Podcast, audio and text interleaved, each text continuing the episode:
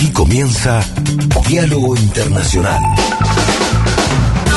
Atilio Borón y la cuestión latinoamericana en primera persona. Diálogo Internacional en AM530. Somos Radio.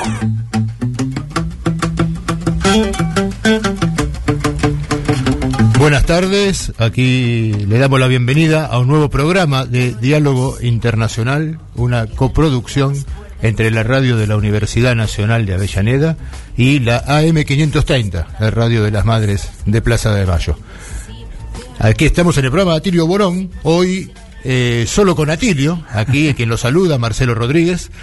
¿Qué tal, Atilio? ¿Cómo estás? ¿Qué tal, Marcelo? Buenas tardes. Sí, sí, eh, tenemos un problema de ausentismo, pero justificado en todos Totalmente los casos. justificado. Totalmente justificado. ¿eh? Le mandamos un saludo a Paula Clasco, a Telma Luzani, con quien igual vamos a Sí. hablar telefónicamente Sí, después. sí, sí. Telma va a estar en el Y programa. a Federico Montero, que están con otros compromisos o merecidos días de descanso, ¿no? Eh, en No, este fin de semana largo. Creo que ninguno de los dos está descansando. los dos están con mucho, mucho trabajo. Paula terminando de revisar un, un, el- el- un libro conjunto que hemos escrito con ella y que queremos presentar en la feria este, y que hay que entregarlo ya, ya, ya a imprenta. Y Federico atendiendo algunas cuestiones familiares Sí, que familiares. son muy, muy importantes, pero siempre Federico, cuando puede, aún bajo estas circunstancias, se hace presente y nos hace llegar siempre, como Marcelo, sus muy interesantes notas eh, concretas sobre algunos de los aspectos del sistema internacional.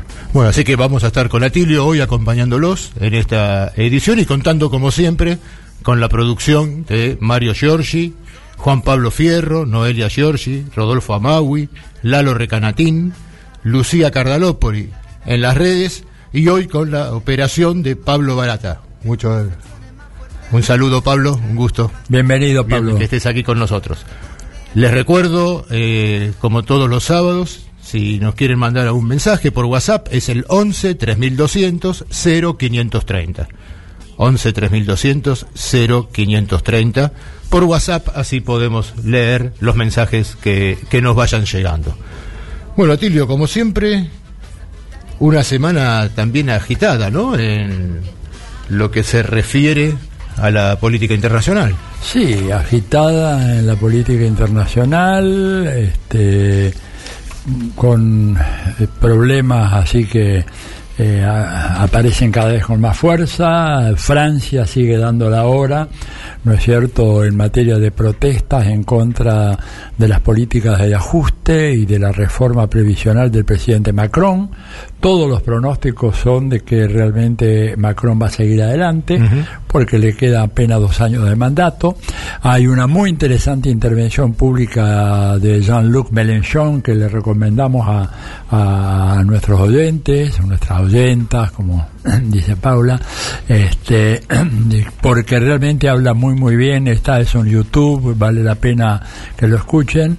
Este, hace toda una reivindicación Mélenchon del tiempo libre en contra de la locura esta que se ha apoderado del gobierno francés, que además, como creo que decíamos en, el- en los otros días, hay un problema muy muy serio y es que en la continuidad laboral en trabajo registrado, que antes era un dato indiscutible, ¿verdad? Era una premisa axiomática de los capitalismos keynesianos europeos, ya no existe más. O sea que la gente por ahí se queda en una empresa 5, 6, 7 años, luego se marcha porque la despiden o porque hay algún problema, ¿no es cierto? Y no es que consigue trabajo inmediatamente. No, no, para nada. Y bueno, pero esto también es una de las premisas que se han estudiado mucho de lo que es el modelo neoliberal. Absolutamente. ¿no? El capitalismo en, en- en esta etapa en la cual eh, sí o sí saben muy bien que son grandes eh, masas de población que quedan, como solemos decir siempre, sin el derecho siquiera de protestar para ser explotados ocho horas diarias en un trabajo formal. Así es, y por eso lo interesante de la charla de Melenchon, Marcelo, porque ahí Melenchon dice que el tiempo libre, el tiempo que no se trabaja, no es un tiempo que se pierde, es un tiempo de vida, dice, en donde uno puede cultivarse, desarrollarse, aprender eh, nuevas habilidades, desarrollar talentos artísticos de todo tipo, dice, en contra de la visión mercantilista que impone justamente el neoliberalismo, y la verdad que por eso es un discurso Sí, interesante. que solo se entiende al obrero o a la obrera como una parte más del sistema de producción. Así es. Eh, y que totalmente descartable, quizás la más fácil de descartar. La más fácil de descartar. Y aparte de Francia tenemos la situación gravísima que hay en Israel, ¿verdad? Algunos analistas, este, no creo que podamos este sábado, pero sí seguramente el sábado que viene vamos a tener un informe muy completo sobre la situación en Israel. Es eh, el episodio, la turbulencia política más importante desde la fundación del Estado de Israel en 1948, con una alianza gobernante neofascista, que yo no, no, no eh, titubeo en caracterizarla de esa manera, que ya eh, ha cruzado toda la línea roja. Porque una cosa es que vos ah, sigas una política de represión en contra del pueblo palestino, eh, lo cual es absolutamente condenable inadmisible, pero lo que hicieron fue al entrar en esa mezquita, la más importante mezquita que hay en Jerusalén y en Palestina, y entrar a los palacios y rompiendo todo, bueno, eso no se había visto nunca. Había habido algunos incidentes menores, pero no de la gravedad del que se produjo este, en el día pasado. Así que ahí hay otro frente de tormenta muy, muy, pero muy importante. Y que por un buen tiempo va a tener repercusiones. Todo esto en toda una zona muy compleja. Y una de las noticias también que llamó la atención esta semana eh, se dio en Yemen. ¿no? Con estos inicios que se dio entre el gobierno yemení, la insurgencia UTI, de tratar, están tratando de llegar a una tregua que empiece a ser un camino para un acuerdo de paz en un conflicto que lleva cientos de miles de muertos, eh, una emergencia sanitaria en ese país realmente gigantesca y que como hablamos mucho a veces y vamos a hacer hoy también una columna sobre algunos de los aspectos de cómo China está jugando en el mundo, cuando leíamos la noticia de esto de Yemen, eh, de este inicio de, negociaciones para llegar a un acuerdo integral de paz, vemos en las noticias quiénes están implicados en estas negociaciones y no casualmente son Arabia Saudita e Irán. Quienes han vuelto a restablecer, como hablábamos eh, hace un par de sábados atrás aquí en el programa las relaciones diplomáticas con la mediación de China. Así es. ¿No? Y Arabia Saudita, como aliado del gobierno yemení y, los, y, e Irán de los insurgentes, están jugando eh, un papel en este intento de poner fin al conflicto que durante tantos años se, está desarrollando en ese territorio. Papel, Marcelo, que hay que decir es absolutamente inédito porque en esa región el, que, el que dirigía el tráfico ahí era Estados Unidos con la ayuda de Israel, ¿no es cierto? Y en algunos casos de Egipto. Hoy en día estamos viendo un fenómeno de autonomización en donde dos potencias regionales, Arabia Saudita e Irán, se meten a resolver un asunto que antes era patrimonio exclusivo de Estados Unidos. Lo cual revela lo que hemos venido diciendo acá, que el mundo está cambiando mucho. Muy bien, vamos a una breve pausa y volvemos enseguida con un editorial de Atilio Borón. La dinámica del presente se detiene justo para el análisis. En nuestro diálogo internacional, el editorial de Atilio Borón.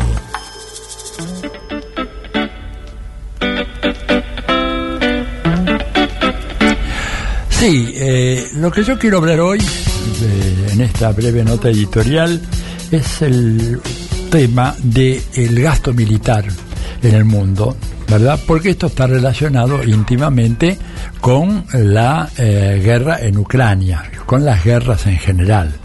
Sabemos de que el complejo militar industrial, eh, que así lo denominó el expresidente Dwight Eisenhower en, en, su famoso discurso de despedida de enero de 1961, tiene un poderío fenomenal en Estados Unidos. Pero como dicen los analistas americanos contemporáneos, resulta que ahora ese complejo militar industrial se le agrega el sector financiero. ¿Por qué?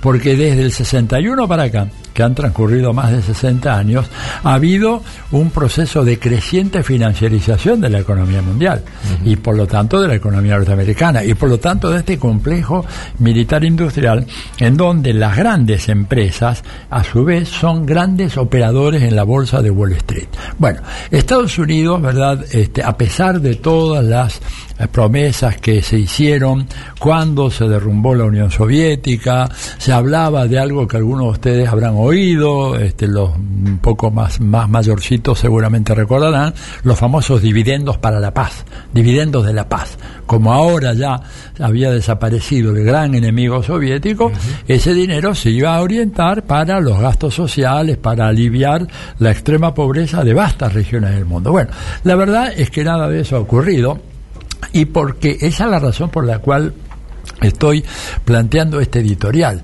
Y es que el presupuesto militar que Estados Unidos está considerando en el Congreso a pedido del presidente Joe Biden está superando ya en este momento las el billón 300 mil millones de dólares. O sea, que se entienda, un millón de millones más 300 mil millones de dólares. Algo que, Marcelo, en el pasado todos los analistas decían jamás se llegará al billón de dólares. Bueno, no solamente se llegó, pasaron de largo en 300 mil millones, ¿verdad? Este, y, y esto habla claramente de los preparativos para la guerra que Estados Unidos viene haciendo a partir de esta fenomenal inversión en armamentos.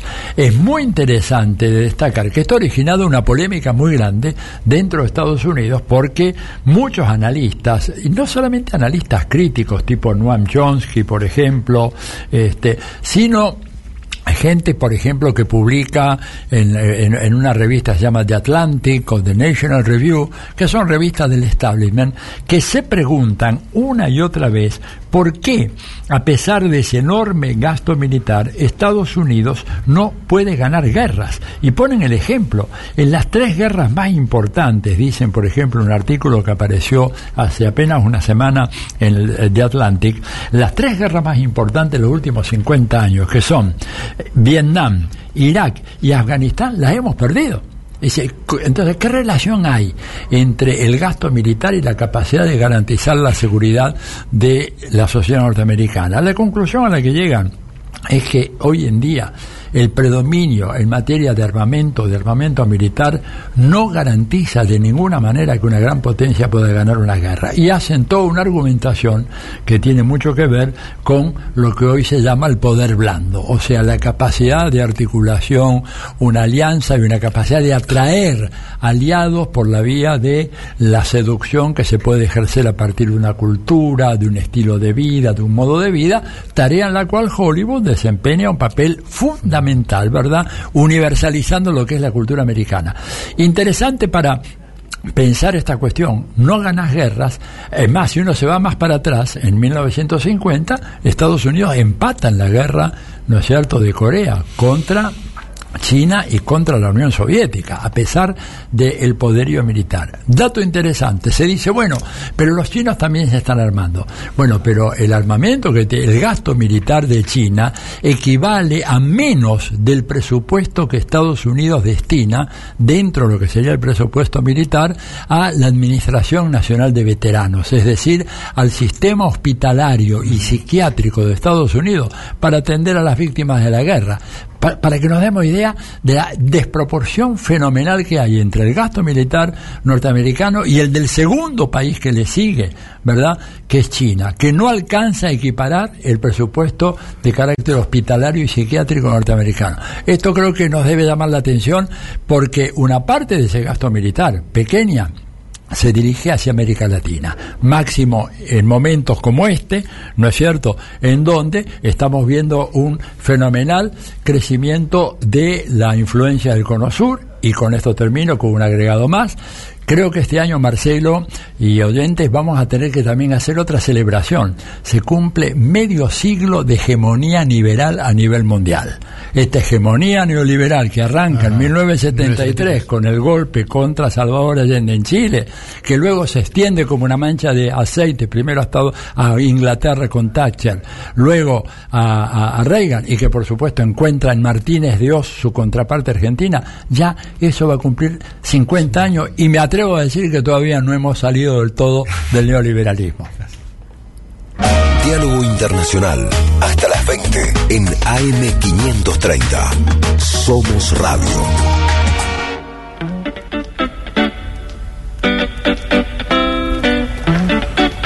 Bueno, muy bien, muy interesante, Atilio, y es verdad, ¿no? Eh, son datos los que vos eh, planteaste en la editorial también de lo que está en disputa en este momento a nivel internacional. Y uno de los temas que yo quería traer hoy tiene que ver con eso también, porque es hablar un poco del aumento que está teniendo en, importancia el yuan, la moneda china, en el comercio internacional.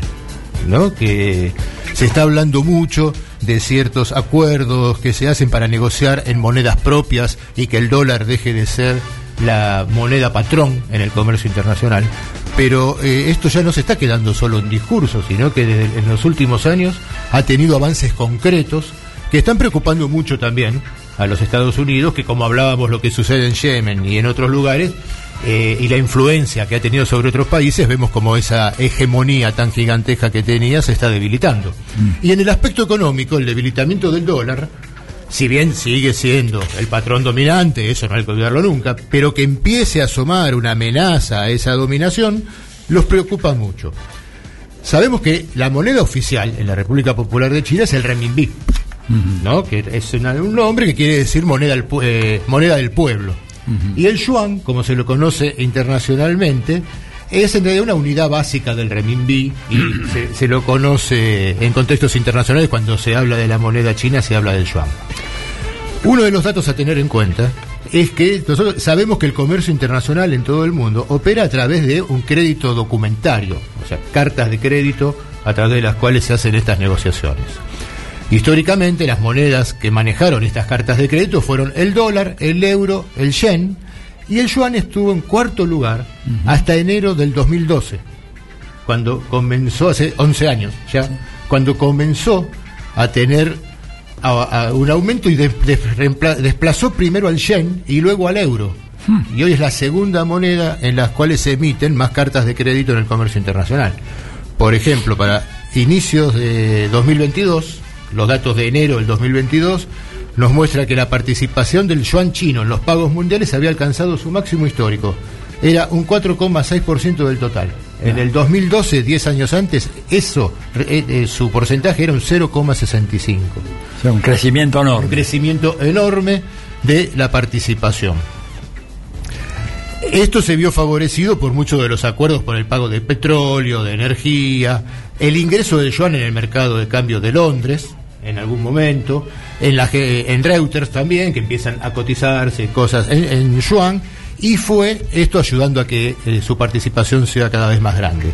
Pero, ¿qué factor también empezó a jugar últimamente para favorecer esto? Las sanciones sobre Rusia al desatarse el conflicto con, con Ucrania. Esto ha hecho que tenga una expansión mucho más vertiginosa el yuan en las transacciones internacionales, no solo como vimos en otros programas por los acuerdos entre Putin y Xi Jinping, sino porque otros países se están sumando a, eh, a estos acuerdos. Por ejemplo, la compra de gas que hace Rusia eh, es pagado en yuanes y no en euros, ¿no? Entre Rusia y, China.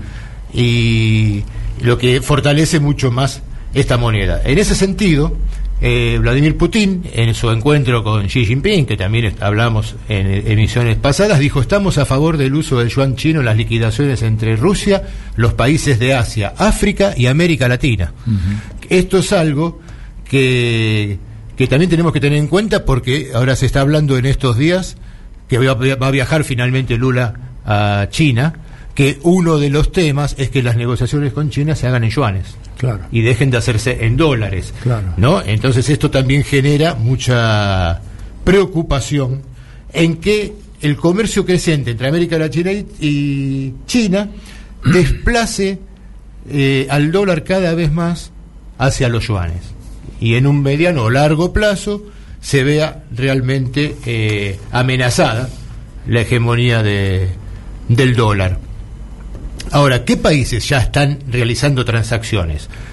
Una primer mirada nos dice todos los países que Estados Unidos ubica en la lista negra y que condena, con los cuales trata de medidas, eh, sanciones unilaterales, etcétera, se vuelcan a negociar en yuanes, ¿no?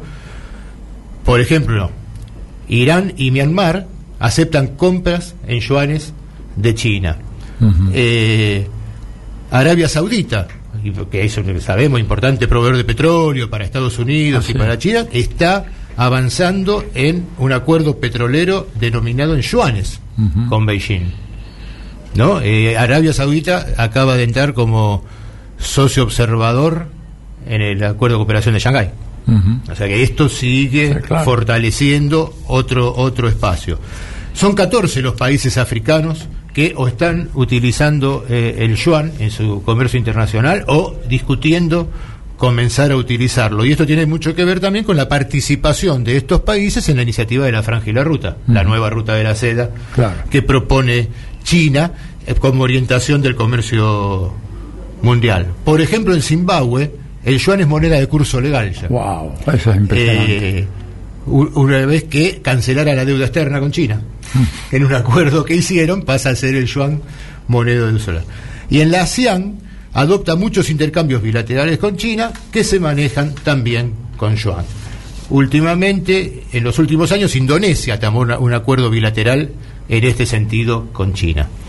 Eh, es interesante seguir esto porque sabemos que, para aclarar, como decimos siempre, la hegemonía de Estados Unidos se encuentra desafiada, eso no va a hacer que Estados Unidos deje de ser una gran potencia, ¿no? Y que tenga una importancia en el escenario mundial muy grande. Pero lo que ese sueño americano del siglo americano tras la caída del muro de Berlín es lo que ha quedado totalmente descartado. Y se va a tener que sentar a la mesa seguramente en este mundo multipolar que está eh, emergiendo en estos momentos. Por ejemplo, esta semana un eh, vocero de en el Financial Times se escandalizó un analista y salió publicado en el Financial Times con la posibilidad de que el BRICS que es Brasil, Rusia, India, China y Sudáfrica, como sabemos, y en el cual Argentina ha firmado las cartas de intención de sumarse al BRICS Plus a partir de este año, acuerden una unidad de cuenta diferente al dólar estadounidense. Algo que también se espera que pase con otros acuerdos y economías. Esto eh, pondría la hegemonía de Occidente y el del dólar en duda, con lo cual vemos que no estamos frente a un debate solo económico, financiero, sino que es un debate central geopolítico y del poder que cómo se va a configurar en los próximos años en el planeta. Bien, Marcelo, quería hacer un, par de eh, agregados a esto, muy, muy, interesante. Preguntarte, yo en algún momento leí que hubo un acuerdo, se firmó un acuerdo entre Japón y China, en donde ellos hacen intercambio con monedas locales, o sea, los japoneses cobran en yuanes y los chinos cobran en yen. ¿Sigue funcionando eso? Ese estaba por las últimas noticias que, que, estuve leyendo, sí, seguía funcionando y había negociaciones con Corea del Sur también, en el mismo sentido. Estamos hablando de Japón, que es una de las principales economías del mundo, China, que es la más grande en términos de volumen, y voy a leer para terminar esto un, un dato muy interesante. Es una queja que hizo el senador ultraconservador republicano por Florida, Marco Rubio. No sé si viste eso, si vieron ustedes, en la, en la cadena Fox News. ¿verdad? En donde Rubio manifestó su preocupación por el tema de la desdolarización de la economía mundial y dijo textualmente, y cito, en solo cinco años no podremos dictar nada a nadie con sanciones. Para entonces habrá tantos países comerciando con su dinero en lugar de con el dólar que simplemente no podremos sancionarlos a todos. Cierre de la cita. Esta es una declaración oficial de Marcos Rubio, que sabemos que es precandidato presidencial, que es un hombre que trabaja con toda la mafia anticubana de Florida, es la extrema derecha del Partido Republicano, pero que lanzó esta voz de alerta, dice, en cinco años se nos acaba la capacidad de sancionar a nadie. Y no es que la hegemonía del dólar va a ser reemplazada por la hegemonía del yuan. ¿No? sino que el yuan va a ganar importancia, pero los acuerdos que están en marcha son como los que vos nombrabas recién de Japón, que tiene que ver con que dejar el dólar de lado y, negociar o con las monedas propias de cada país, o generar una moneda solo para el comercio internacional, algo que acá en América Latina se, está proponiendo también, o algunos proponen y, está en discusión, eh, con la idea de no depender de ese patrón dólar. Claro. ¿No? Entonces no es que una va a surgir una moneda que reemplace automáticamente al dólar en este mismo juego, sino que valorar las monedas propias y en, algunos casos generar una moneda exclusiva para estos intercambios regionales. Vos sabés que esta fue, entre paréntesis, para cerrar esta parte, la propuesta de Keynes en la conferencia de Bretton Woods de 1944. Cuando Keynes se opuso a que el dólar fuera adoptado como moneda de cambio internacional, propuso una moneda que él llamó el Bancor. Eh, la, eh, la propuesta fue derrotada simplemente porque Estados Unidos tenía más poder que Gran Bretaña en ese contexto y por lo tanto se acabó y caímos en la dolarización del comercio mundial que ahora está en franco retroceso. Bueno, vamos a seguir analizando, Atilio, todos estos temas de la desdolarización y la disputa también en estos terrenos que se están librando. Eh, bueno, les recuerdo para mensajes al 11 3200 0530, 11 3200 0530, y ahora vamos a ir a una breve pausa y al regreso vamos a estar escuchando una entrevista a uno de los cinco héroes cubanos, a Ramón eh, Labañino, que cuando él estuvo de visita la semana pasada tuvimos la oportunidad, Tilio, de, de grabar esta entrevista y hoy la vamos a compartir con todos ustedes. Deja tu mensaje en nuestra línea de oyentes de WhatsApp 11 3200 0530. Somos Radio AM530. Con la API PF, los socios Serviclub tenemos el control, porque puedo canjear puntos por lo que quiero. Transferirle puntos a quien quiero. Canjear millas para viajar a donde quiero.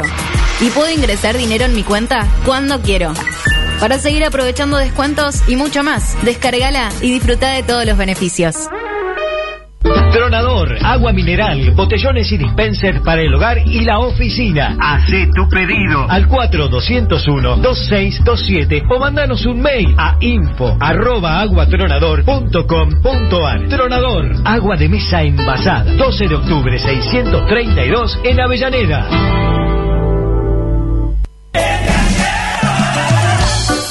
Mucho mejor que comprar bolsas herméticas es hacer herméticas todas las bolsas. Con Cangrejito, el único broche cierra bolsas que sella herméticamente bolsas, paquetes, sachets y tetrapacks. Conocelo y conseguilo en cangrejito.com. El mosquito que transmite el dengue se cría en recipientes que puedan acumular agua. Para prevenirlo, elimina, da vuelta o tapabaldes, latas, botellas y neumáticos que no uses y que puedan acumular agua. Lava el bebedero de tu mascota todos los días. Destapa las canaletas, rejillas y desagües de lluvia. Rellena con arena los portamacetas. Desmaleza jardines y patios. Que el mosquito no se críe en tu casa. Evita que se reproduzca. Más información en argentina.gov.ar. Ministerio de Salud. Argentina Presidencia. Café Bantú. Máquinas expendedoras de oficina y también el mejor café para tu casa. Teléfonos 4304-3927 y www.cafebantú.com.ar. Protection Top SRL, empresa de seguridad privada, instalación de alarma, cámaras, servicios de seguimiento, custodias personalizadas, rastreos por GPS, servicios especiales, las 24 horas, los 365 días del año. Llame gratuitamente al 0810-333-2008 o al 4-205-9777. Protection Top, líder en seguridad privada. AM530. AM530. Que la radio es comunicación, es imaginación, es educación. No hay nada que eduque más que una radio, no hay nada más que te haga imaginar cosas que una radio. Cuando uno es chiquito y escucha por primera vez la radio, te imaginas cualquier cosa, es impresionante. Te armas un teatro.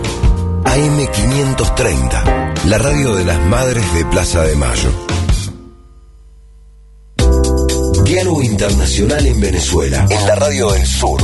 Los martes, 3 pm. Escuchanos en las emisoras FM de Caracas, La Guaira, Valencia, Barquisimeto, Trujillo, El Tigre, Calabozo, Rubio y Palmira. Diálogo Internacional en la Radio del Sur. Bueno, para la oyentada de Diálogo Internacional es un enorme placer eh, recibir en nuestra casa a Ramón Lavanino Salazar. Eh, Ramón, muchos lo conocen, ha sido uno de los cinco héroes de la República de Cuba, ¿no es cierto? Que estuvo largos años en prisión en Estados Unidos, ¿verdad?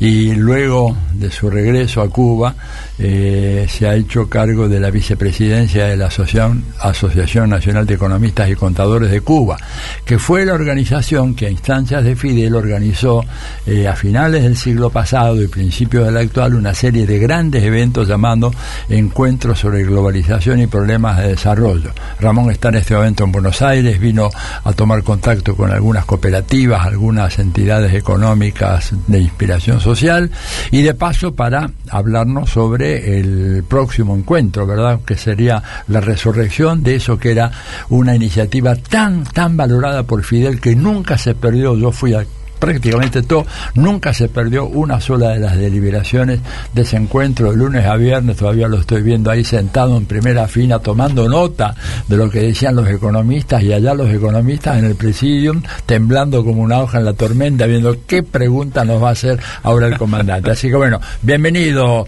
Ramón y gracias por estar con nosotros. Muchísimas gracias, tremendo honor estar con ustedes, bueno, con Atilio, con las compañeras y Saludos a todos nuestros hermanos que nos escuchan, hermanas y hermanos. Aquí estamos nuevamente eh, en misiones económicas, pero más que todo también de la solidaridad, el cariño enorme que tenemos hasta hacia este pueblo, hacia la tierra de Che, que venimos y nos nutrimos también de toda esa energía positiva para seguir en el combate.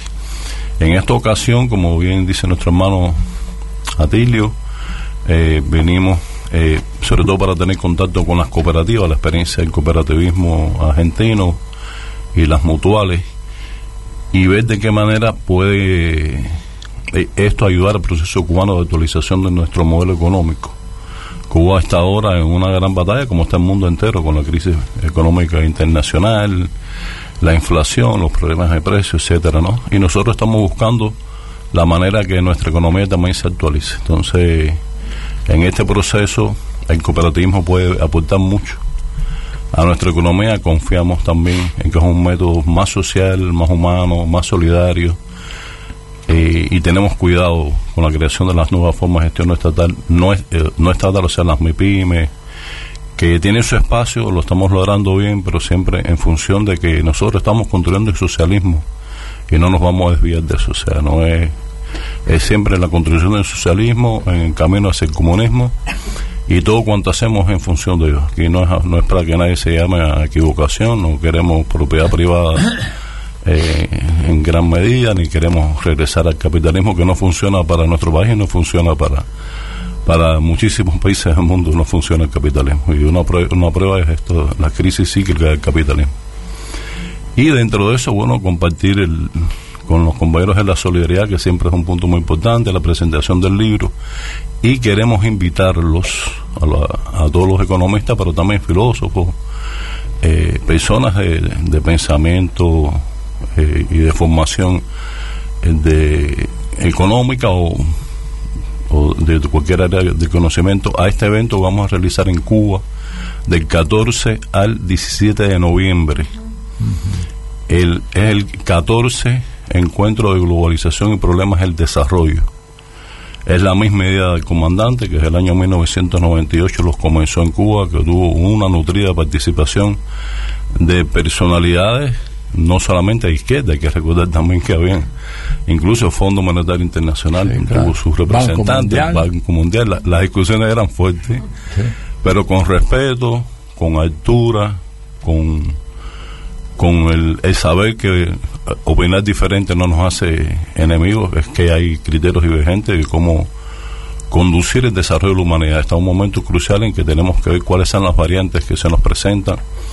Pueden haber variantes muy, muy interesantes que no hemos explorado todavía y este evento va a cubrir esa, ese eh, escenario y sobre todo un homenaje más a nuestro querido comandante Fidel Castro que que impuso esta idea.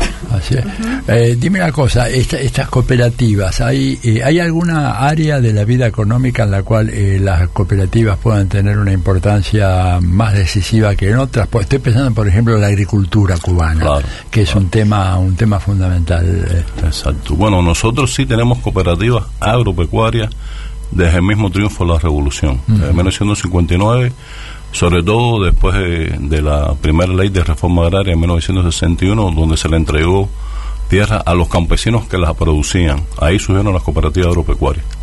Los campesinos se unieron con un objetivo común de hacer producir la tierra, unieron sus maquinarias e implementos y ha, dado muy buenos frutos en el área lo que es agropecuaria.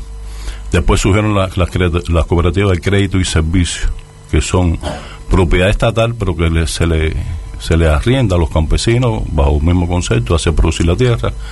Uno de esos implementos tienen un, grupo directivo que, que los digamos que los enmarca en, las en las misiones que va a cumplir cada cooperativa y más recientemente eh, se han creado las unidades básicas de producción cooperativa que son empresas que han pasado a manos de y las tierras han pasado a manos de cooperativas porque la trabajan más eficientemente, más humanos. Hemos hecho mucho esfuerzo porque nos necesitamos producir. O sea, una de las medidas principales para poder salir de la inflación es producir. Esa sería lo, lo ideal. Y se han hecho esfuerzos grandes en la agricultura, eh, con 43 eh, medidas, bueno, en el sector empresarial 43 medidas, en la agricultura 63 medidas, en el último periodo, más todas las anteriores que se han tomado, en la cual se flexibiliza más todo el proceso de producción, de comercialización, de ventas de productos. Eh, se le incluso se le permite a los, a los campesinos establecer su propio precio, venderlo en el mercado, el excedente, venderlo por los mecanismos eh, pertinentes en el mercado, eh, más facilidades para exportar e importar. Eso es importantísimo para Cuba hoy en día, exportar para poder tener liquidez. Y ha dado sus resultados. Hoy en día, a pesar de la crisis, el bloqueo que nos tiene Tremendo. Tremendo bloqueo, nos tiene realmente eh, golpeando duro las 243 medidas, medidas que nos dejó como, como herencia super negativa el, el expresidente Donald Trump eh, fueron medidas muy puntuales. Atacaron directamente a las empresas nuestras que de verdad producen y aportan al Producto Interno Bruto. Y el hecho de poner a Cuba en la lista de países mm. patrocinadores de terrorismo, una aberración en todos sentidos, pero que también nos afecta mucho. Cuba no puede tener créditos internacionales, los posibles inversores, inversionistas eh, tienen miedo de ir a invertir a Cuba por, todas las penalidades que pueden sufrir, etcétera. Y en medio de todo este panorama, aún con toda esta situación, la COVID, que también nos golpeó durísimo, eh, además de eso, los desastres naturales eh, y los huracanes Los huracanes, el huracán Ayan, después el Saratoga, un accidente, después los supertanqueros de Matanza, vaya, que es un fenómeno. Aún así, las cooperativas aportan hoy en día el 73.4% de todo lo que se come en Cuba. Que no es mucho, que nos falta mucho más por producir, pero bueno, porque tengan una idea que sí está funcionando y funciona bien.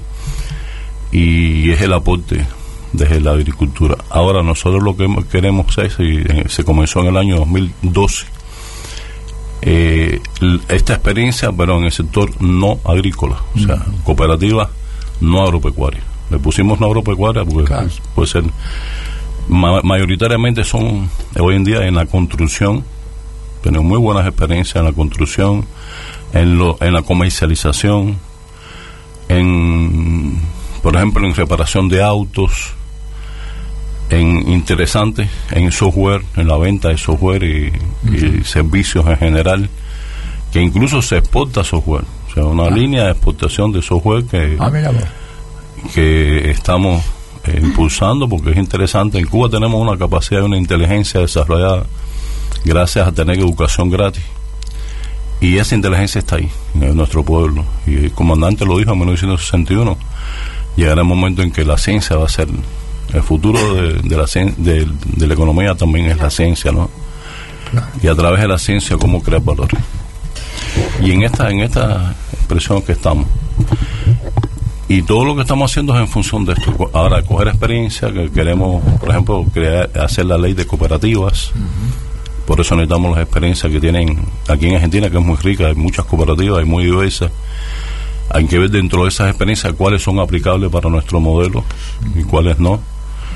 Hemos visto muchas en esta visita muy interesantes, muy interesantes. Hemos visto otra que, por características propias de nuestro sistema social no, no aplican porque nosotros somos, eh, ya te digo, socialistas y buscamos siempre, y el gobierno es quien distribuye los medios fundamentales de vida, digamos. La electricidad, por ejemplo, no eh, es algo que viene a más, con el problema que tenemos con el petróleo, tampoco es que nosotros podemos, hay, hay opciones, pero bueno.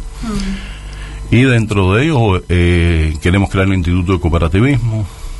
Aquí está el instituto, acabamos de firmar el convenio con la, eh, el Instituto y asociaciones mutuales que también no, nos puede enseñar mucho el camino de capacitación, de talleres que podemos hacer mutuamente, tanto de compañeros nuestros que vengan aquí y vean la experiencia de las cooperativas argentinas como que vayan a Cuba, porque tenemos cooperativas buenas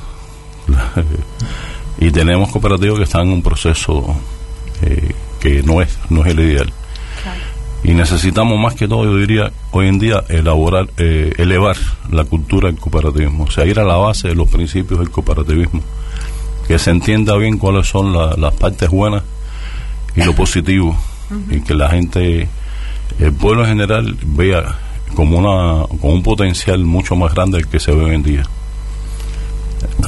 Bien. Bueno, recordemos a la audiencia que estamos hablando con Ramón Labañino. Él es uno de los cinco héroes cubanos y mm, bueno, nos estaba contando sobre la experiencia actual en su carácter de economista, tan importante fortalecer la Cuba socialista, buscar nuevos caminos. Pero ahora, Ramón, te llevo un poquito, si mis compañeros están de acuerdo, te llevo un poquito a la historia, si tenés ganas, porque también viniste, como decíamos, a presentar este libro que recomendamos, se llama Hombre Silencio, Diario de Prisión. Así que de la editorial Acercándonos y la editorial... No le ah, ¿Qué dice? Capitán Cap- San Luis. Ah, perdón, Capitán San Luis. Mis anteojos no me andan.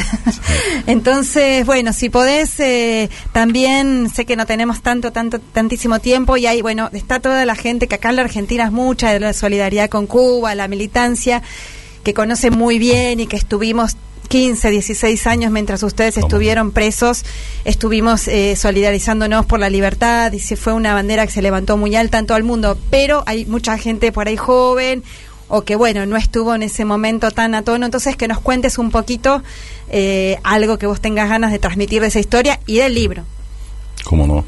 Bueno, el, es Hombre de Silencio, el nombre de- del libro, y es el reflejo de los largos años de prisión política que nosotros cinco pasamos en Estados Unidos. 16 años en total fueron los que estuvimos. Cuba en los años 90 se quedó sola. Ustedes conocen bien la caída de- del socialismo europeo, la Unión Soviética, y se quedó sola. Nuestro comandante nos preparó para eso, para quedarnos solos y, y seguir con las banderas del socialismo en, en todo el mundo, lo cual es una responsabilidad y que con mucho honor nosotros defendemos. Cuando decían, ¿no? Muchos los agoreros que Cuba no iba a durar dos días en la Unión. Soviética y ahí, ahí resistieron. Hay un libro famoso de, de creo que y, y no recuerdo ahora el nombre, que él decía que era el fin de la historia. Fukuyama, Eh, Francis Fukuyama, Fukuyama. Fukuyama, que él decía que ya, que esto era el fin, que bueno, pues no se acabó la historia, la historia. González iba cada mes a decírselo a, a Fidel. Sí. ¿No es cierto? A decirle, oye Fidel, ya basta, baja estas banderas porque se agarraron en todo el mundo. Y Fidel ahí siguió en la suya. Bueno, ahí, ahí tenemos el ejemplo de Cuba, que Cuba sigue y seguimos en la pelea eterna. Nunca nos vamos a rendir ni con imperialismo ni nada. Entonces, busca eh, Cuba siempre busca formas de sobrevivir y, combatir. Esa es nuestra filosofía. Y es así que, bueno, digo, em- empezó una ola de terrorismo contra la isla porque nosotros vimos en el turismo una forma de, ir superando las etapas, empezamos a despegar ligeramente, entonces ellos querían exterminar a Cuba. El tiempo pasado, ellos contaban los días, desde el año 1989, decían no es mañana, es pasado, la gente hicieron sus maletas en Miami. Y, entonces, debido a esta agresividad, eh, cinco de nosotros fuimos eh, enviados al sur de la Florida, que es donde se concentran eh, la mafia cubanoamericana que, que estimula los, y tú lo- los estimula hoy en día también fíjate ya no con tanta fuerza como pero todavía existen gente estimulando la agresividad contra nuestro pueblo. Y fuimos a Estados Unidos pues, infiltramos estas organizaciones terroristas evitamos no nosotros no llevamos cálculo de los, de los hechos porque eso no es tarea nuestra, al contrario. Pero sí, sí se evitaron muchos hechos que hubieran traído desgracias no solamente para Cuba, sino para Estados Unidos. Salvaron mucha gente. Bueno, le voy a poner un solo ejemplo. Bueno, nuestro hermano Atilio lo podrá poner mejor. Pero uno era un barco lleno de explosivos desde el puerto de, de Miami con C4 y lo querían poner en el puerto de Mariel y hacerlo explotar. Entonces aquel acto nosotros eh, lo, pudimos, lo logramos detener. Bueno, se hizo una llamada secreta enmascarada al FBI de, de Miami, fingiendo la voz, etcétera, etcétera, con las medidas que hay que tomar en estos casos. Y se denunció y el barco fue detenido, de verdad, se detuvo ese acto terrorista. Pero bueno, como ese, había un avión que iba a salir de Honduras, que el, nuestro querido escritor Gab- Gabriel García Márquez era amigo personal de Clinton y Fidel, por supuesto. Y Fidel, bueno, a través de él hizo llegar la carta de todos los actos. Dentro de eso, el avión que quería, eh, que iba a salir con turistas, sobre todo norteamericanos, para Cuba. Fue otro acto que también se evitó. Pero como, como consecuencia, bueno, el FBI vino a Cuba, se le dieron informaciones, alguna de la cual era nuestra, de, de actos terroristas, e incluso atentados contra el comandante, contra personalidades, y no solamente de Cuba también. En Miami mismo querían poner bombas. Bueno, usted conoce el caso de Marlene y de réplica, todo lo que pasó con eh, otro periodista que perdió las piernas por una bomba que le pusieron. Y entonces la respuesta del FBI fue coger a los cinco presos. Este, este libro trata sobre esta historia, ¿no? Y cómo nosotros pasamos esos años en prisión política, que aunque nosotros éramos presos políticos, estábamos en una prisión común, no era no es que a ti te separen y estés en un lugar donde tú puedas leer libros historia, no, no, nada que ver. Era entre criminales, mm, muchos famosos criminales, asesinos, eh, el líderes de la droga, de todo tipo. Y en ese medio sobrevivir es muy complejo, es muy complejo. Ya ahí los compañeros han escuchado la historia de uno que me esperaba, que era- decían que era el jefe de la prisión, por hacerte una anécdota breve, ¿no? Y decían que era el cubano más malo y era el dueño de la prisión, Mamita. jefe. Y entonces a mí me dicen cubano malo, dueño de la prisión. ¿Y qué pienso yo? Este hombre debe ser un contrarrevolucionario, un gusano, ya me voy a fajar, ¿no? Lo que piensa siempre, bueno, porque obviamente eh, existe un gran potencial que tú tengas que enfrentarte a individuos que son desafectos a la revolución, más que nosotros somos muy bien definidos como fidelistas, y, y además con honor lo llevamos esa bandera, ¿no? Y el caso es que me, me dice que pena, no, te voy a poner con, con el cubano más malo que hay, que es jefe de prisión. Y yo, bueno, ya, me voy a tener que fajar. Y aquel día cuando cruzo la puerta así, al primero que veo es a, un cubano sentado con la ropa, el uniforme súper nítido, las botas lustradas. Y de- hay un pañuelo en la cara, porque en los años 80 en Cuba había los- existían los guapos, tenían un pañuelo Claro. así en la cara. Y, y entonces yo lo identifiqué ese día, ¿no? Además tenía al lado dos hombres, ¿no? Que para mí hacen las veces de guardaespaldas. Y ya ahí cuando yo lo veo me doy cuenta que es este, pero yo me hago así, trato de esquivar la situación para ver qué pasa. Y me, me llama y me dice, oye, oye, ven acá un momento, ven acá. Y ya dije, ¿no? Ya, a todas estas yo tenía en la mente, ya me estoy fajado con hombre. Ya, Uno lo cogí por la nariz, el otro por el pelo. Te ya- pusiste en guardia ya para... Sí, porque dije, Claro. aquí no hay más solución que fajarse. Y Claro. ya, me matan o matar. Yo no sé, pero algo va a pasar aquí. Yo sí, si cojo a uno, ese se va. El otro yo no sé. Porque es una situación. Y bueno, y cuando me paro, eh, el, el hombre me dice: Ven acá, tú eres uno de los cinco agentes, espías de Fidel, eso que dice la prensa por ahí. Ya yo dije, ahora, la pro- yo para mí, ¿no? Decía, el próximo movimiento es que van a, a lanzarse para arriba de mí, a atacarme.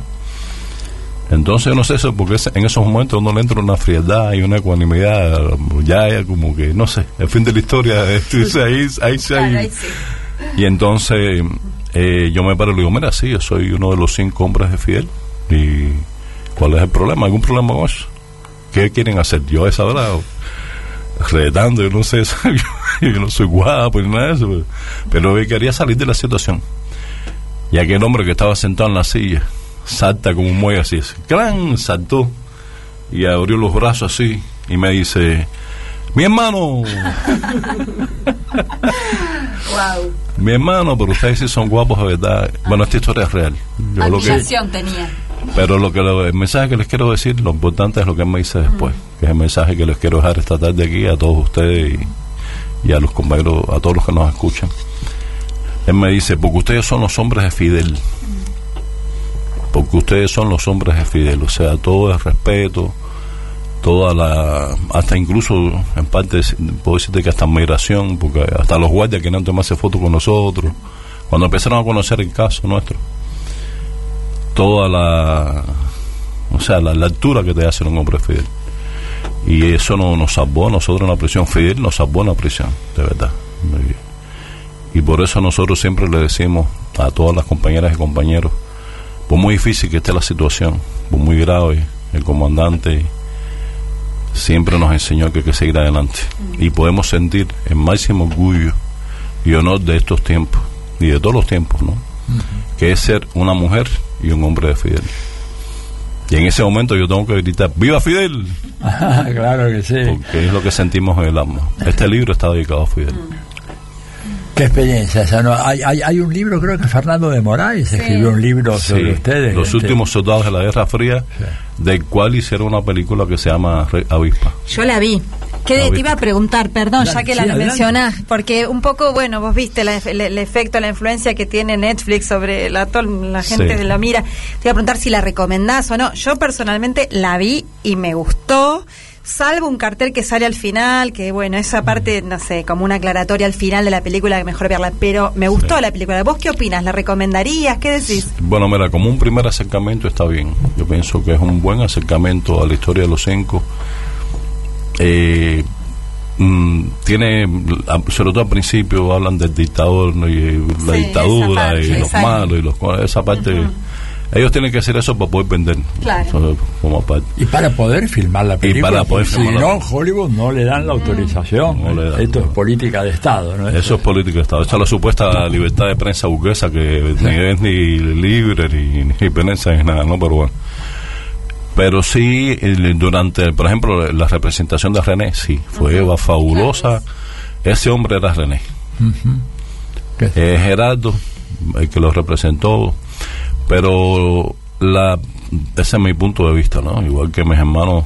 Pero la, la verdadera historia de los cinco está por contarse todavía. Bueno, bueno, tu libro es una contribución a eso. el libro pudiera servir. Dime una cosa, no podíamos dejar de preguntar, tuvo elecciones el domingo pasado en Cuba. ¿Cuál es tu balance? Este, Mira, hubo elecciones que son históricas, yo diría. A ver. Porque fue una victoria contundente de la revolución cubana, pero de, no, de todo nuestro pueblo. Ellos, el enemigo y los, los advenedizos de todos los tiempos contaban que yo no iba a haber votación, que la gente no iba a ver, que la, que la peor votación de la historia. Falso. Decían en Miami, llegó a ser yo a ver por ahí en redes sociales, de que no iban a llegar al 50% de participación y que eso hubiera sido el golpe mortal para la revolución. Exactamente, esa era la...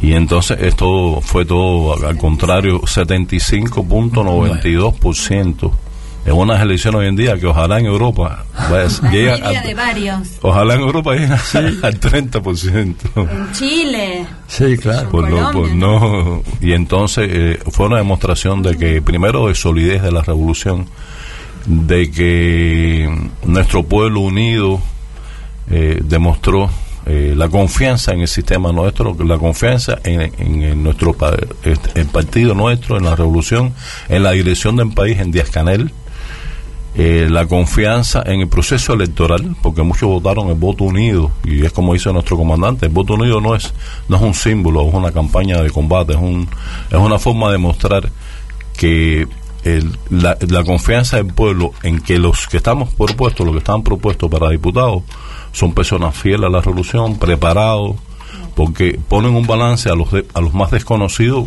con personalidades que son bien conocidas. Y cuando tú votas unido, votas también es un voto también al proceso de elecciones cubanos y eso nos, nos da reales 55% ya se puede decir ya oficial pero el 55% están nuestras damas en, en el Parlamento, o sea, que ustedes son mayoría, nos mandan a todos nosotros Bien, en el Parlamento cubano. en el, o sea, la Asamblea Nacional del Poder Popular, eh, que es el órgano nuestro supremo, el 95.74%, bueno, quiero tratar de ser exacto, pero bueno, quizás en los, los- decimales sí me... Pero más del 95% son de preparación universitaria, gente, personas con, con algún tipo de conocimiento universitario, graduado, y lo cual demuestra la importancia de tener eh, personas que estén preparadas para los difíciles años que vienen.